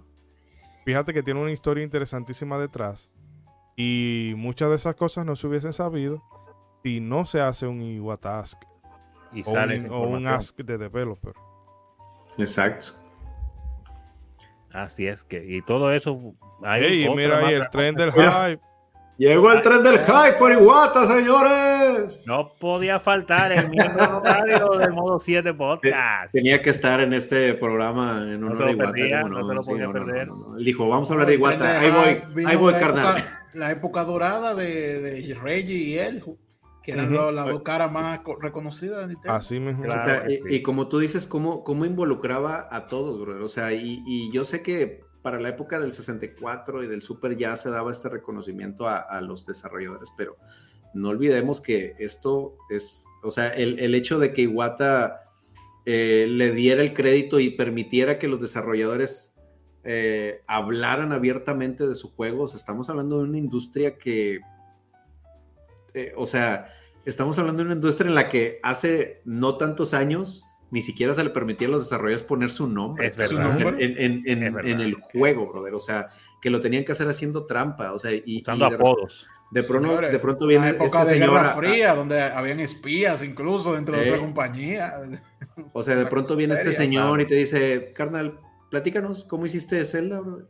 y dinos cómo, cómo se te ocurrió y, y cómo lo programaste. O sea, entonces es, es algo como, como bien lo mencionaban, cómo vino a humanizar y a, y a acercar, o sea, a, a una compañía como Nintendo a, a todos nosotros los fans y que como Y bien en decías, consecuencia influenciar a las otras empresas de videojuegos, Ey. haciéndolo un estándar. Sí, ándale, ahorita tú ves a Phil Spencer y tú dices, ay, mira qué chido, que este Ah. compa anda por todos lados. No, carnal, Iwata fue el que hizo eso primero, brother. O sea, Y hay que hablar mucho de eso, del elemento humano de Iwata. Y se ve primero desde el inicio, eso habla de su carácter y, de, y podemos decir hasta de su seriedad. Porque remontando un poquito nada más para hacer la, la seña de lo que hablamos hace un rato cuando eh, Hal se estaba yendo a la bancarrota y Hiroshi le dice, yo te voy a ayudar, pero si tú pones a Satoru de presidente, ¿por qué lo hace? Porque reconoció que era una persona íntegra, una persona de carácter y una persona Sí. que no le iba a hacer un lío. Digo, no, si ese lo agarra, ese va a ser responsable. No confío en los otros cuatro, no, pero confío en Satoru. Y habla No, también mucho de su carácter, solamente para traer estos datos que también se me olvidó cuando hablamos cuando lo hicieron presidente hace un rato. También, como mencionamos que él eh, pues cambió el rumbo de la compañía. Y ahora recordando una cosa que leí también, que una de las primeras cosas que él hizo como presidente de Nintendo fue, a diferencia de como Hiroshi Yamauchi, que estaba en su oficina allá arriba, y lo veía quizás Shigeru Miyamoto a Chepa, él agarró y empezó a hacer reuniones con todos los empleados de Nintendo que tenía cerca ahí en Japón, creo que eran unos 200, para hablar con ellos uno por uno. Sí. Todos le vieran la cara, todos lo conocían a mí, yo soy el nuevo presidente, que lo que, estamos aquí, ya tú sabes, cualquier cosa, papá, yo te bautizo a tu una hija, pero vamos a trabajar. ya ustedes saben. Y eso habla entonces mucho del carácter y cómo él, eh, desde, desde, sus inicios, ya Hiroshi Yamauchi reconoció algo diferente en él. Cuando se vuelve presidente, desde ahí comienza políticas diferentes, humanizando la empresa por dentro y luego sí. también entonces lo hace de cara hacia afuera, hacia el público y humaniza no solamente a su empresa Nintendo, sino a la industria en general. Y ahí estamos todavía viendo los frutos de eso, como ustedes mencionaban. El hombre sí. es una cosa increíble. Sí, que, sí, que, aún, no, eso, con... que aún, eso, lo, lo, lo, hizo desde HAL, brother. O sea, cuando él toma HAL y lo toma en crisis, o sea, él hace esto de, a ver, voy a entrevistar a cada uno, brother. A ver, ¿qué está fallando en tu área? ¿Qué necesitas para que todo esté bien? Esto, mañana yo te lo doy, cabrón. Pero va a estar bien con esto que necesitas, sí, mañana te wow. lo doy. O sea, wow. entonces, esta parte de decir, o sea, de solamente decirle a los empleados, a ver, quiero que funcione todo, no sé cómo le van a hacer, pero quiero que funcione. No, Vamos es, que a funcione. Ver, ¿qué necesitas, ¿qué necesitas para que funcione? Yo te voy Hambre. a ayudar, pero ¿qué necesitas? Toma pero mira, y, y, y, y, este, y, ah, bueno, dilo, dilo. No, pero aquí que va a decir algo. Ah, Sí, sí, no, era eh, eh, eh, siguiendo la, la idea de, de, la humanidad que, que tú le estabas mencionando a Ron. Yo me acordé okay. que iba a decir, ahorita después de ti. Lo la, esta frase, esto, esto es un dato incluso hasta trillado, podría decirse, que no lo hemos mencionado increíblemente, todavía de, de, de del famoso que... accionar de, de, de, Iwata cuando estaba en crisis con la Wii U, sí, sí, de yo, que él dijo, iba mira, para, iba para allá. Pero bueno, ya que mencionamos sí, sí, esa dale, faceta dale. de crisis, donde el hombre dijo, bueno, vamos a recortar mi sueldo. No, ah, él, sí, verdad. Sí, sí, él dijo, no, eh, ustedes sigan ganando lo suyo, yo voy a recortar el mío. O sea, ¿cuántas cuánta veces te he escuchado que pasa que, eso? Que según, Bobby Kotick no, no hace eso. A diferencia, exactamente, a diferencia de ciertas compañías que ahorita están haciendo despidos porque no les está yendo bien. Eso es lo que es una empresa. Inmediatamente hay crisis a, a, a votar gente. No, y señor. Dijo no. Yo si yo me tengo que bajar el sueldo para que mis trabajadores se queden aquí, yo lo voy a hacer, cabrón. Y si mal no recuerdo, lo hizo más de una vez, rebajarse el sí. sueldo durante. Sí, fueron, fueron, un par de años en eso. Entonces, Señores, ¿cómo ustedes no quieren que, que, una persona así sea alabada? Por, por a pedir disculpas, carnal, o sea, pedir disculpas a tu público, a decir, ¿saben qué? Nos disculpamos porque la situación de Nintendo no es la que ustedes quisieran. O sea, ¿quién hace eso? Y, y, y, y, por decir, ahorita, ahorita nomás para apuntar, digo, obviamente no, no es por, eh, no lo digo en crítica a Yamauchi, porque obviamente su gestión es, es totalmente otro mundo, pero... Otro estilo. Eh, es, es o sea, para resaltar lo de Iwata que ahorita mencionábamos, eh, eh, eso de, de, Iwata de involucrarse en los proyectos, o sea, a veces ese contraste de, de, en nuestro episodio anterior hablábamos del desarrollo de Super Metroid, de cómo el equipo estaba prácticamente llorando mientras desarrollaba ese juego, casi encerrados ahí en, en la oficina, aún en, en Año Nuevo, y de, y de, decir uno, pues el presidente de Nintendo está calado tocando su flauta este, en pants, brother, o sea, bien chilling, mientras nosotros andamos aquí muriéndonos programando este juego y cómo ay, ay, ay. en un contraste muchas veces Iwata fue de, oigan, ¿y este juego por qué no está saliendo? Estamos batallando un chorro, las cosas no están funcionando, la programación no está bien. Ok, a ver, hazme un cancho, yo te ayudo a programar. que yo te o ayudo. Sea, wow, brother, o sea, qué, qué gran no contraste. O sea, de nuevo, no es, no es porque te sino para resaltar las cualidades humanas de, de Iwata, bro. De, de humanas decir, y, talento, y de talento, ¿eh? Decir, o sea, a ver, tú puedes ser presidente, como te dije, pero no necesariamente eso te hace un super programador. Sí. Pero no, miren, pues es, una... Es, es, donde él provenía, vaya. Claro, claro. Una sí. cosa también uh, que lo diferenciaba mucho de Yamauchi es que, y de hecho yo creo que a Yamauchi le gustaba eso de que los departamentos estuvieran en competencia entre sí. Ajá. Sí. Eh, de cada Pero quien como tirándose para pa su lado y bueno. Iwata cuando entró, empezó a, ¿cómo decir? a instaurar un aire de, miren, los departamentos de debemos, debemos de cooperar entre sí. Y, por ejemplo, vemos eso con el caso de Breath of the Wild. Breath of the Wild no sería lo que con el Tears of the King sin la gente de Monolith. Sí. En concreto de... Uh, ellos metieron de, mano ahí. De, de, sí. El mundo lo diseñaron ellos. Ah, bueno, que eran expertos haciendo Tetsuya claro. Takahashi, que eh, tú lo oyes diciendo, no, que el videojuego lo más importante es el mapa. Y tú te Ajá. das cuenta que él dice eso porque él es un diseñador de mapas. Ah, Pero el caso ah, El caso es que el tipo, óigame, señores, lo en las en Xenoblade y estas esta Zelda, eh, el diseño es una cosa. una cosa increíble. Y viene eso de, señores, vamos a agarrar lo mejor de, de un departamento, de un estudio, Sí. combinarlo con lo mejor del otro, porque no podemos estar, ah, eh, ella Onuma está haciendo un Zelda por un lado y la gente de Monolith, ah, bueno, vamos a hacer un mundo abierto que les rompa el de ellos para mostrarle que nosotros De somos los mejores. No, no, no, no. Sí.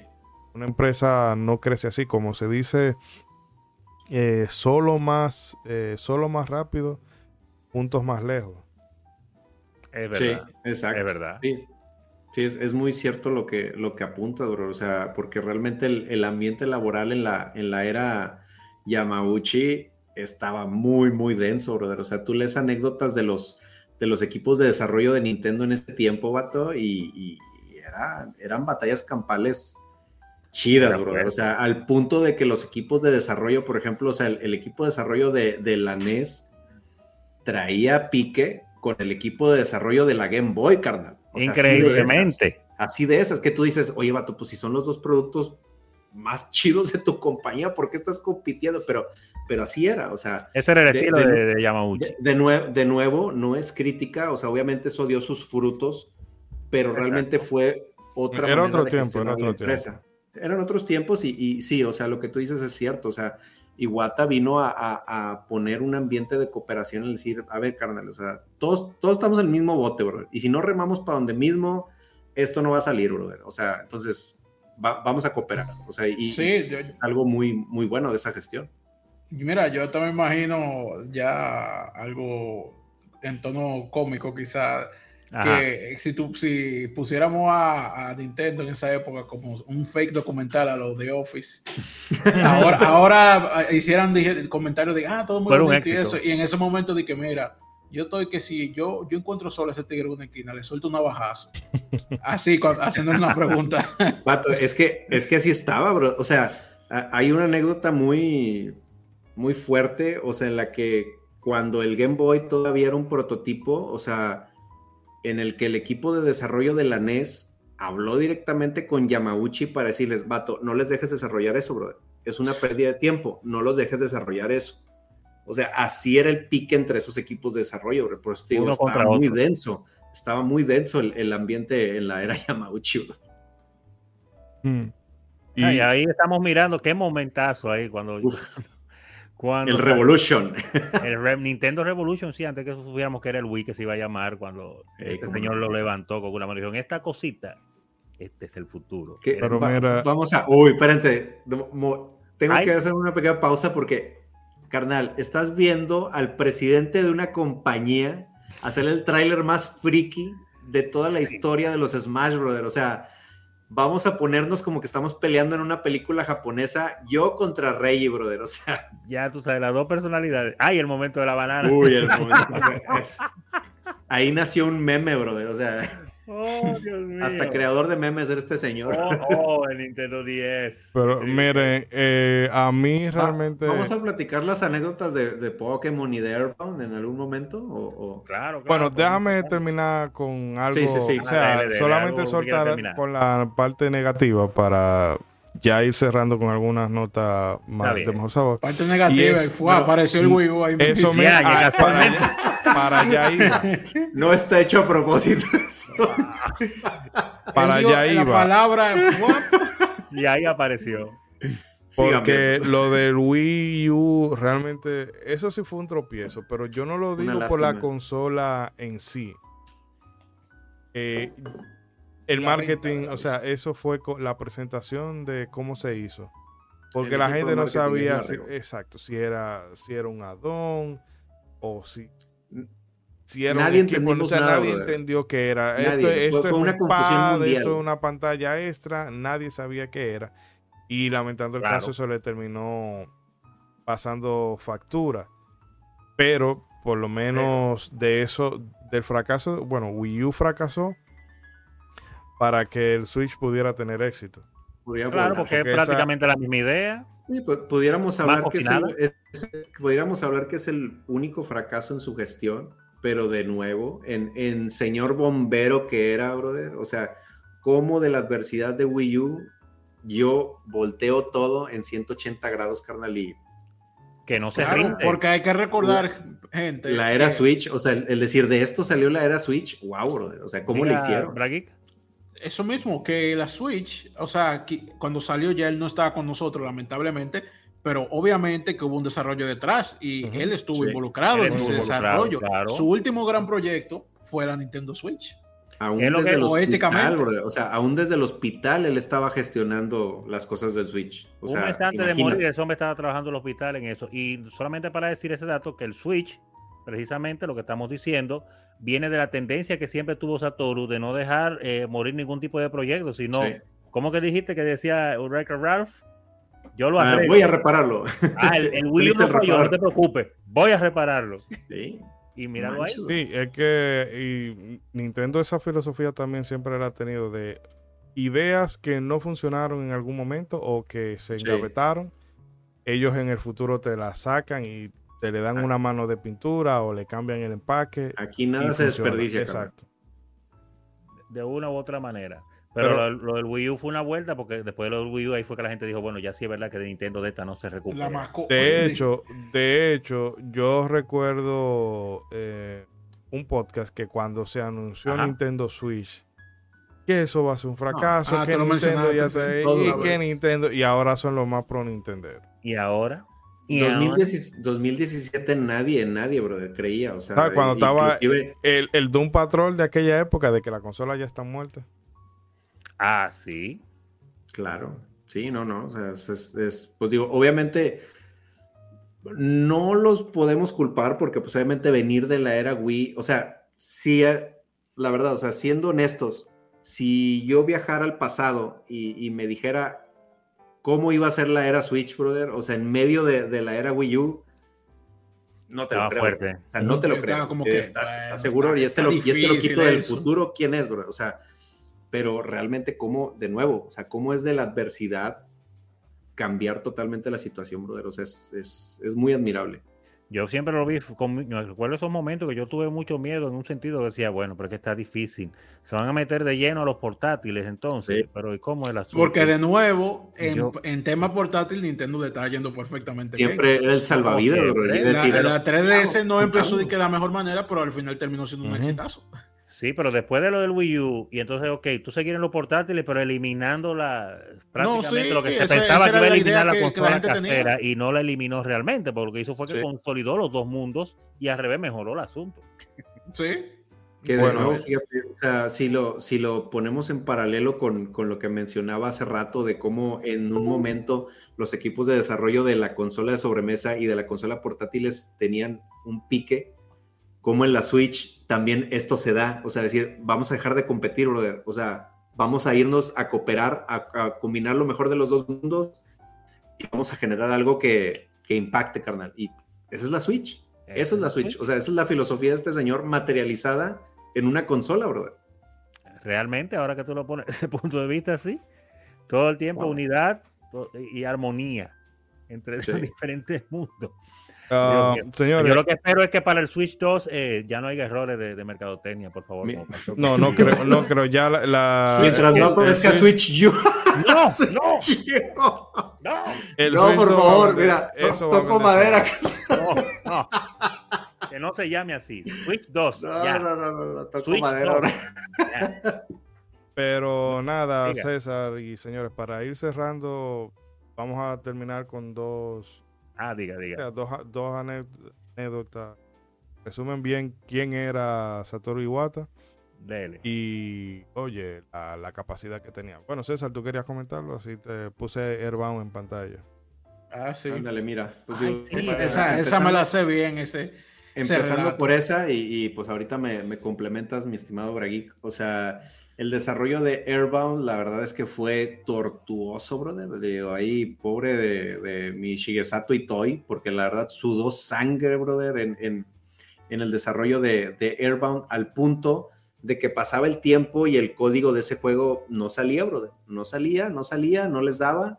Y cuando Iwata, este, pues llegan a, a ayudarlos porque Ape, este, el equipo de desarrollo de Airbound, que también luego se terminó combinando junto con HAL, este, este los de, los de Ape, ah. que creo que después ellos se transformaron en Creatures, que son uno de los que crearon Pokémon, eh, ellos. Este, pero al punto de que llegue Iwata y decirle, mira, carnal, es más fácil que hagamos todo cero a que continuemos, a que arreglemos lo que, lo que tienes ahorita aquí, carnal. O sea, nos vamos a tardar mucho tiempo en arreglar esto y yo me tardo menos en hacer todo desde cero, Yo lo hago entero. y ya. Él se lo dijo. Si tú quieres, en dos años arreglamos esto. Sí. O en seis meses lo hacemos desde cero. Dime. Sí, o sea, y este señor se faja, vuelve a generar todo el código de Airbound, señor, y de hecho, o sea, si no fuera por Iguata, no estaríamos hablando de Airbound o de Mother 2 a hoy, brother. O sea, entonces, ¿cómo este señor salva este juego? Entonces, ahí, no, no sé qué más. Eh, de ahí, por ejemplo, tú, Bragi, ¿qué, puedes comentar de, esto ahorita que lo, lo menciono? No, yo decía, ya era para comentar del pueblo de Pokémon y eso. Ah, bueno, es que esto, todavía, lo todavía importante de Airbond eh, era eso, lo que tú dijiste, que el tipo le dijo, mira, yo te hago la vaina de cero mejor. Yo lo hago de cero y, te sale nítido. Y yo me imagino que, el tipo, eh, que, que, el tipo se quedó como, ¿En serio? ¿Tú hablas en serio? O sea, que, oye. que, esa es la anécdota con, con Airbound o Mother 2 de la Super Nintendo, pero aún en el Mother 1 o Airbound Beginnings, como lo conocemos aquí en América, o sea, él tuvo mucho que ver para que ese juego se pudiera terminar y, programar, O sea, y, y, nada más antes de pasar a la anécdota de Pokémon, que esa te la dejo a ti, eh, Bragui, pero, eh, por ejemplo, de nuevo, la verdad es que consulten este, este libro de ASCII Wata, la verdad es que... Por favor. No solamente vienen datos interesantes como este, sino vienen muchas de las filosofías de él como persona y, eso es totalmente enriquecedor, se lo recomiendo mucho.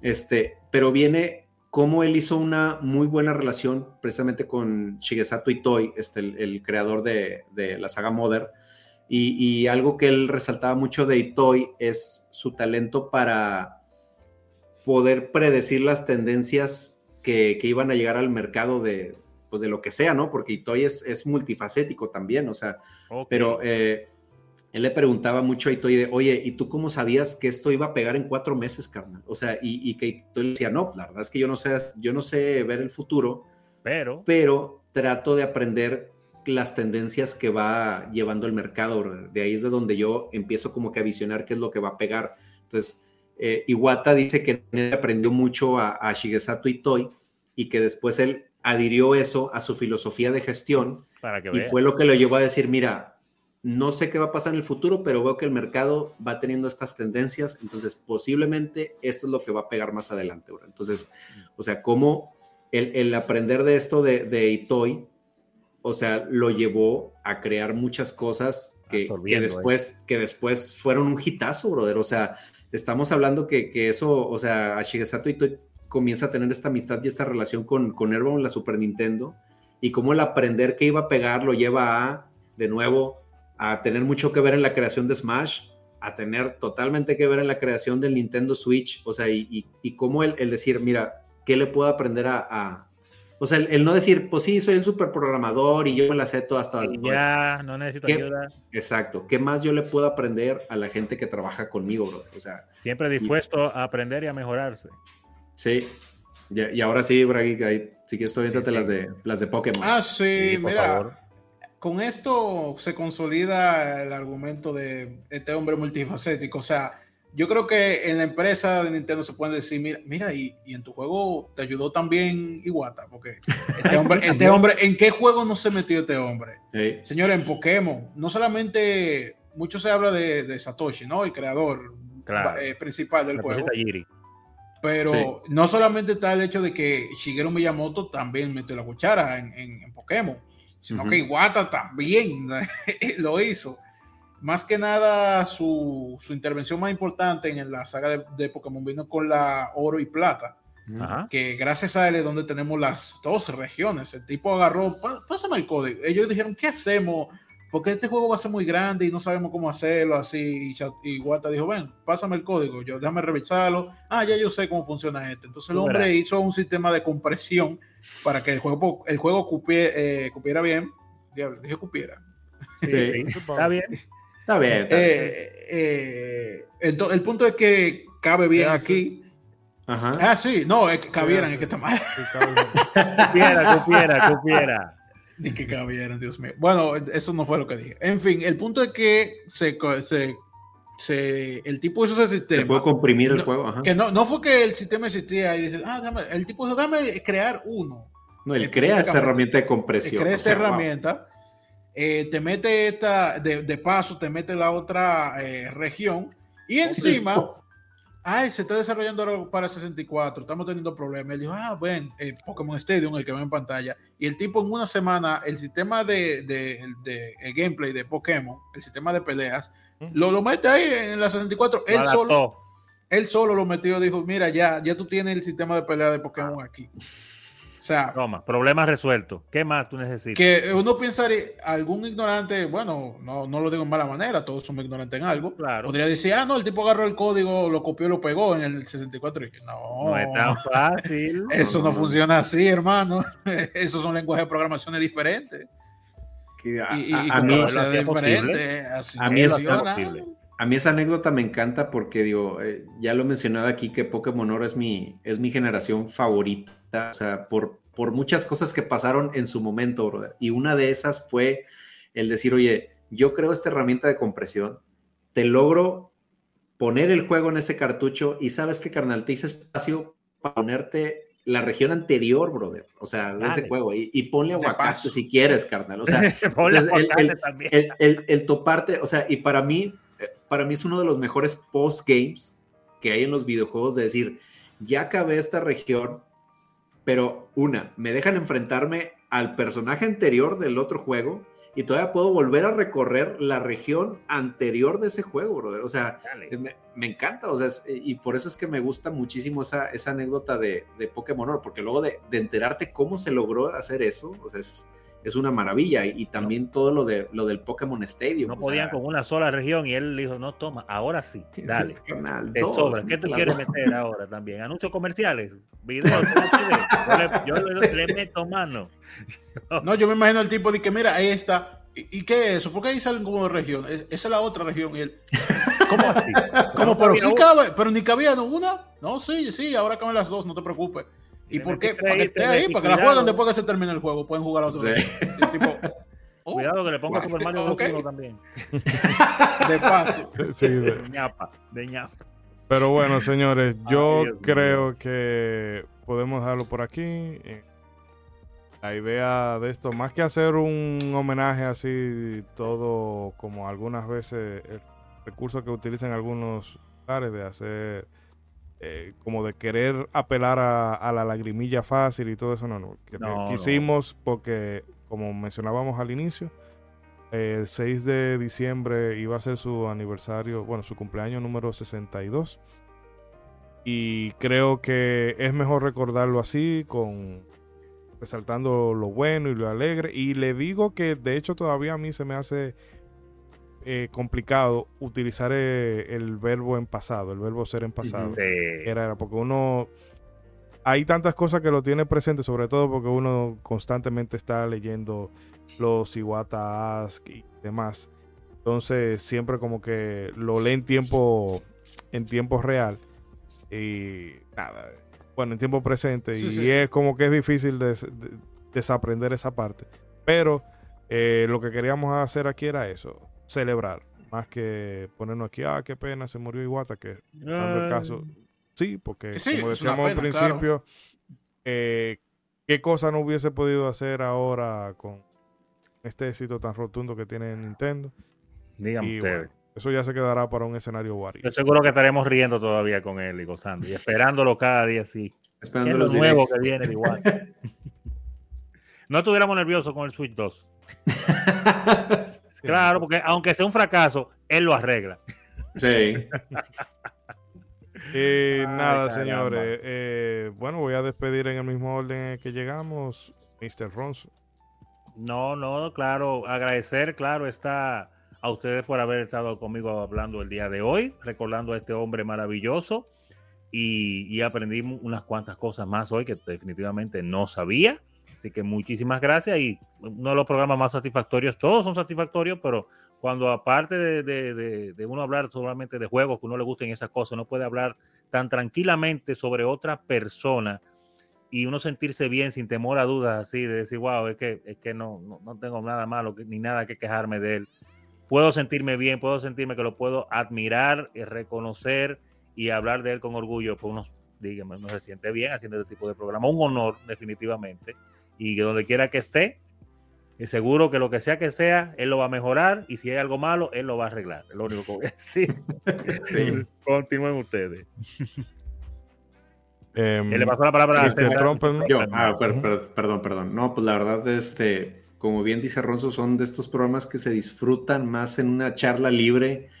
Eh, la verdad es que es, eh, siempre es un gusto eh, conocer más de, de, Satoru Iwata, platicar de sus anécdotas, que muchas de las anécdotas son increíbles, bro. O sea, cuando tú ves las proezas que hizo este señor, la verdad es que no, no hay más que sentir admiración cuando tú escuchas sus filosofías de vida, o sea, el, el, escuchar, el decir, sabes qué, en mi filosofía de vida lo que a mí me importa es que todos en mi alrededor se sientan bien y cómodos, brother. O sea, y cómo tú dices, esta persona no más decía eso de, de labios para afuera, sino que lo logró, o sea, logró consolidar a Nintendo y llevarla de nuevo, con el ejemplo.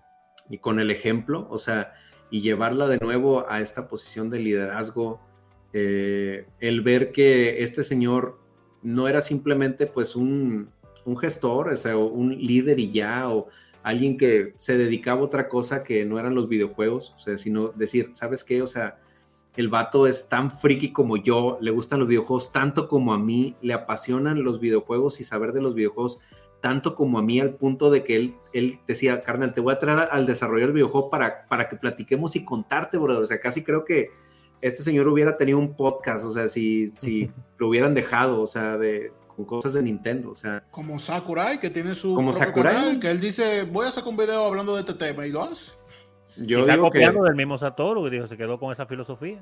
Y yo digo, brother, o sea, que de haber tenido más tiempo, este señor hubiera tan, también tenido su, su, canal de YouTube y mu hubiera mudado ahí los iguatas, brother, o sea, no lo dudo. Este. Seguro.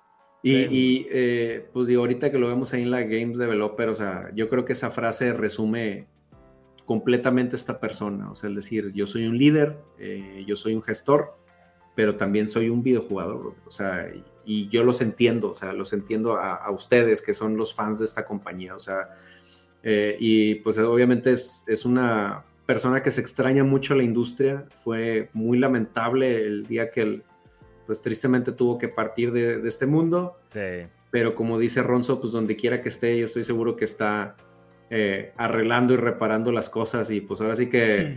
esa famosa frase de, pues, ¿cómo no va a estar bonito el cielo si ahí está Iguata, bro? Arreglando ahí muchas cosas que están allá, brother. Sí, Entonces, señor. Lo vamos a seguir recordando, va a seguir siendo impactante en la industria, aún pasan muchos años, brother. O sea, lo que hizo Iguata va a seguir calando en la industria y pues es, ha sido un gran placer este tener esta charla sobre de él, homenajearlo y, y recordar muchas cosas de, de, su historia. Y pues de verdad, muchas gracias por estar aquí, muchas gracias porque nos acompañaste a todos los que están ahí en vivo, de verdad, muchas gracias sí, por, claro, claro, por durar hasta acá. Este, pues obviamente, si tú, tú llegaste hasta aquí, tú eres el verdadero reparador de cosas de modo 7. el verdadero reparador de modo 7, ¿verdad? Hasta el tren del hype se hizo presente ahora que ya tenía muchos días sin acompañarnos, ¿verdad? Pero no, pues la verdad ha sido un placer y pues le paso la palabra a Bragi. Al hombre rico, al mega youtuber, Bragi. YouTube estrella. Al hombre rico, santo, ojalá, ojalá. No, mira, que me, qué feliz me hace este episodio porque, o sea, realmente creo que le hicimos justicia al hombre de, describiendo muchas de sus de, de, su, de su vida. En Yo este creo que resumen. eso iba sí. a decir, eso iba a decir que muchísimos datos faltan todavía por dar. De este hombre se puede hacer un documental larguísimo, sí, fácilmente. Y lo hay, de hecho, pueden buscarlo. Hay documentales de él. Y, y también de, creo que queda demostrado lo que decía al principio, por qué este hombre es tan alabado. Realmente este hombre merece las alabanzas que recibe. Bueno, yo creo que usted mismo se puede responder esa pregunta ahora mismo. Eh, realmente es de las pocas personas eh, famosas, lejanas, que sí sentí pena con su muerte. Porque hay, no, a mí me encanta este actor y eso sí me gusta, pero como que, bueno, Ah, qué pena que se murió. Pero cuando yo di este, cuando uno echa un vistazo a su vida y, y las cosas que hizo, uno dice, wow, qué pena. O sea, y, y más de que eh, yo estaba viendo incluso que en su funeral fue muchísima gente. Mira, que, Sí, había, que había un tifón esos días. Sí, una tormenta y una cosa. Y como quiera, creo Sí. que fueron cuatro mil y pico de personas al, al día del funeral, con todo y la tormenta. El tipo tenía su esposa, su hijo, todo eso, todo eso. Y, pero mira, lo importante es ver que su último trabajo, o sea, a mí me, me, me, me da mucha felicidad saber que su último trabajo, que fue la Switch, pues, fue un, el, exitazo de, de décadas y décadas, o sea, al punto de que nadie, a nadie le sorprendería que la Switch tumbe al PlayStation 2 de la, de la consola más vendida. Y si no lo ahí. hace, da igual, porque ya está en el segundo puesto. O- exacto. O sea, estamos hablando de, de un, de un trono que na- todo el mundo pensó que era inalcanzable. Ya lo sabes. Y sea como sea, eh, el hombre eh, marcó en la industria, no de Nintendo, sino de los, del videojuego en general. Marcó, como vieron, eh, el mundo, a la forma de, de presentar los juegos, de anunciarlo, y eso es el estándar. Ya. Eh, eh, el enfoque familiar que le dio a los videojuegos también. Todo eso, bueno, es un montón de cosas que definitivamente de lo hace merecedor de que le dedicáramos este episodio, porque además es muy interesante, no solamente por alabarlo, sino porque realmente es muy curiosa su historia. Y bueno, porque eh, es bueno reconocer a estas personas que quizás nosotros sí conocemos bien, pero algunas personas que son un poquito más casuales, pues no le ponen atención a los desarrolladores o a los corporativos en general, porque son los tigres en traje ahí que, ¿Cómo era que yo? bregan con números. Este hombre bregaba con todo, como vieron. Y qué bueno que, que su legado eh, quedó en buenos términos. Sí. No han sacado nada malo de él todavía, gracias a Eh, Dios. a- antes de que pase ese Shidori, se me había pasado comentar algo que dije antes, Ah, que les recomiendo mucho, digo, yo les, bueno, uno, les recomiendo que si pueden consigan el libro de Aski Wata, la verdad es que no tiene ningún desperdicio eh, adquirirlo, pero si no, eh, les recomiendo mucho el canal de Alex Pasi Voiceover, ahí luego le, le paso el dato a, a Ishidori para que se los sí, para ponga ahí en el, ponerlo ahí en las en la redes. descripción, porque este señor eh, de este canal, Alex Pasi, lo que hizo es hacer el libro de Iwata audiolibro, carnal. O sea, él, él Wow. prácticamente te narra todo el libro de Iwata y la verdad es que es, es- es un placer y pues es obviamente tenerlo un poquito más accesible y eh, la verdad yo le recomiendo muchísimo, muchísimo este libro. O sea, tiene datos muy interesantes en, en- para videojuegos, pero también toda la filosofía de Iwata de verdad es que es, es algo invaluable, o sea, el tenerlo ahí, entonces, y pues tenerlo ahí a la mano en YouTube, pues está, está muy, muy padre, o sea, el, el poder estar ahí escuchando las, las anécdotas de. Ahí se lo recomiendo. Eh, bueno, yo creo que mm, hemos, para el breve tiempo que tenemos, que no es tan breve, pero la vida de este hombre es muy larga y muy prolífica, pero para el tiempo que le hemos dedicado, creo que hemos destacado varias cosas eh, memorables y sí, muy importante y como decíamos ahorita, eh, hemos puesto de manifiesto esos cambios eh, que generó, yo creo que fácilmente hasta de forma involuntaria, porque él lo estaría planeando de cara a Nintendo y no se imaginaría que eso iba a tener un efecto de, Repercusiones. de onda. Y de verdad, quien sienta curiosidad, pues bueno, puedes consultar esas fuentes y tienen infinidad de, de Iwata Ask. y, eh, puede cono- y hay un hay canales que incluso tienen todo el histórico de todos los directs. Uno- uno tras de otro. entonces pueden, por lo menos esa faceta de porque también eso lo hacía eh, carismático. Que era que no le tenía miedo a ser, a ser payaso. Ahora que tú Sí, porque todavía Phil sale en, pre- en los eventos y él como que quiere hacerse, no, que yo soy cool, que yo soy un jevito, que soy un chavo ruco. pero no de... Sí, pero se nota como que todavía está muy, Es forzado que lo sí, hace. muy acartonado. Pero el caso es que, nada, esperamos que ustedes disfruten de este contenido y que ha generado curiosidad de conocer más de cultura, pues anímese a indagar que posiblemente te ha tocado de una manera directa o indirecta tu vida como vive. Eh, nada, señores, solamente recordarles que por favor se suscriban si lo han hecho, dejen sus comentarios, un like, eso son fracciones de, de agradecen. segundo y nosotros nos ayuda mucho. Y solo queda eh, decirles que hagan bien, no, no miren a quién.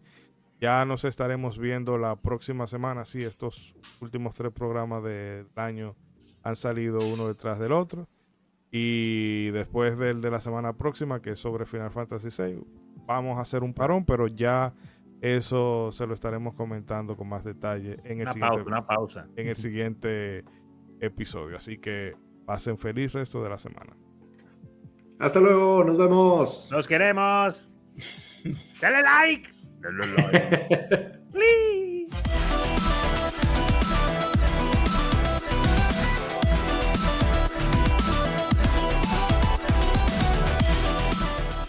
Modo 7 Podcast.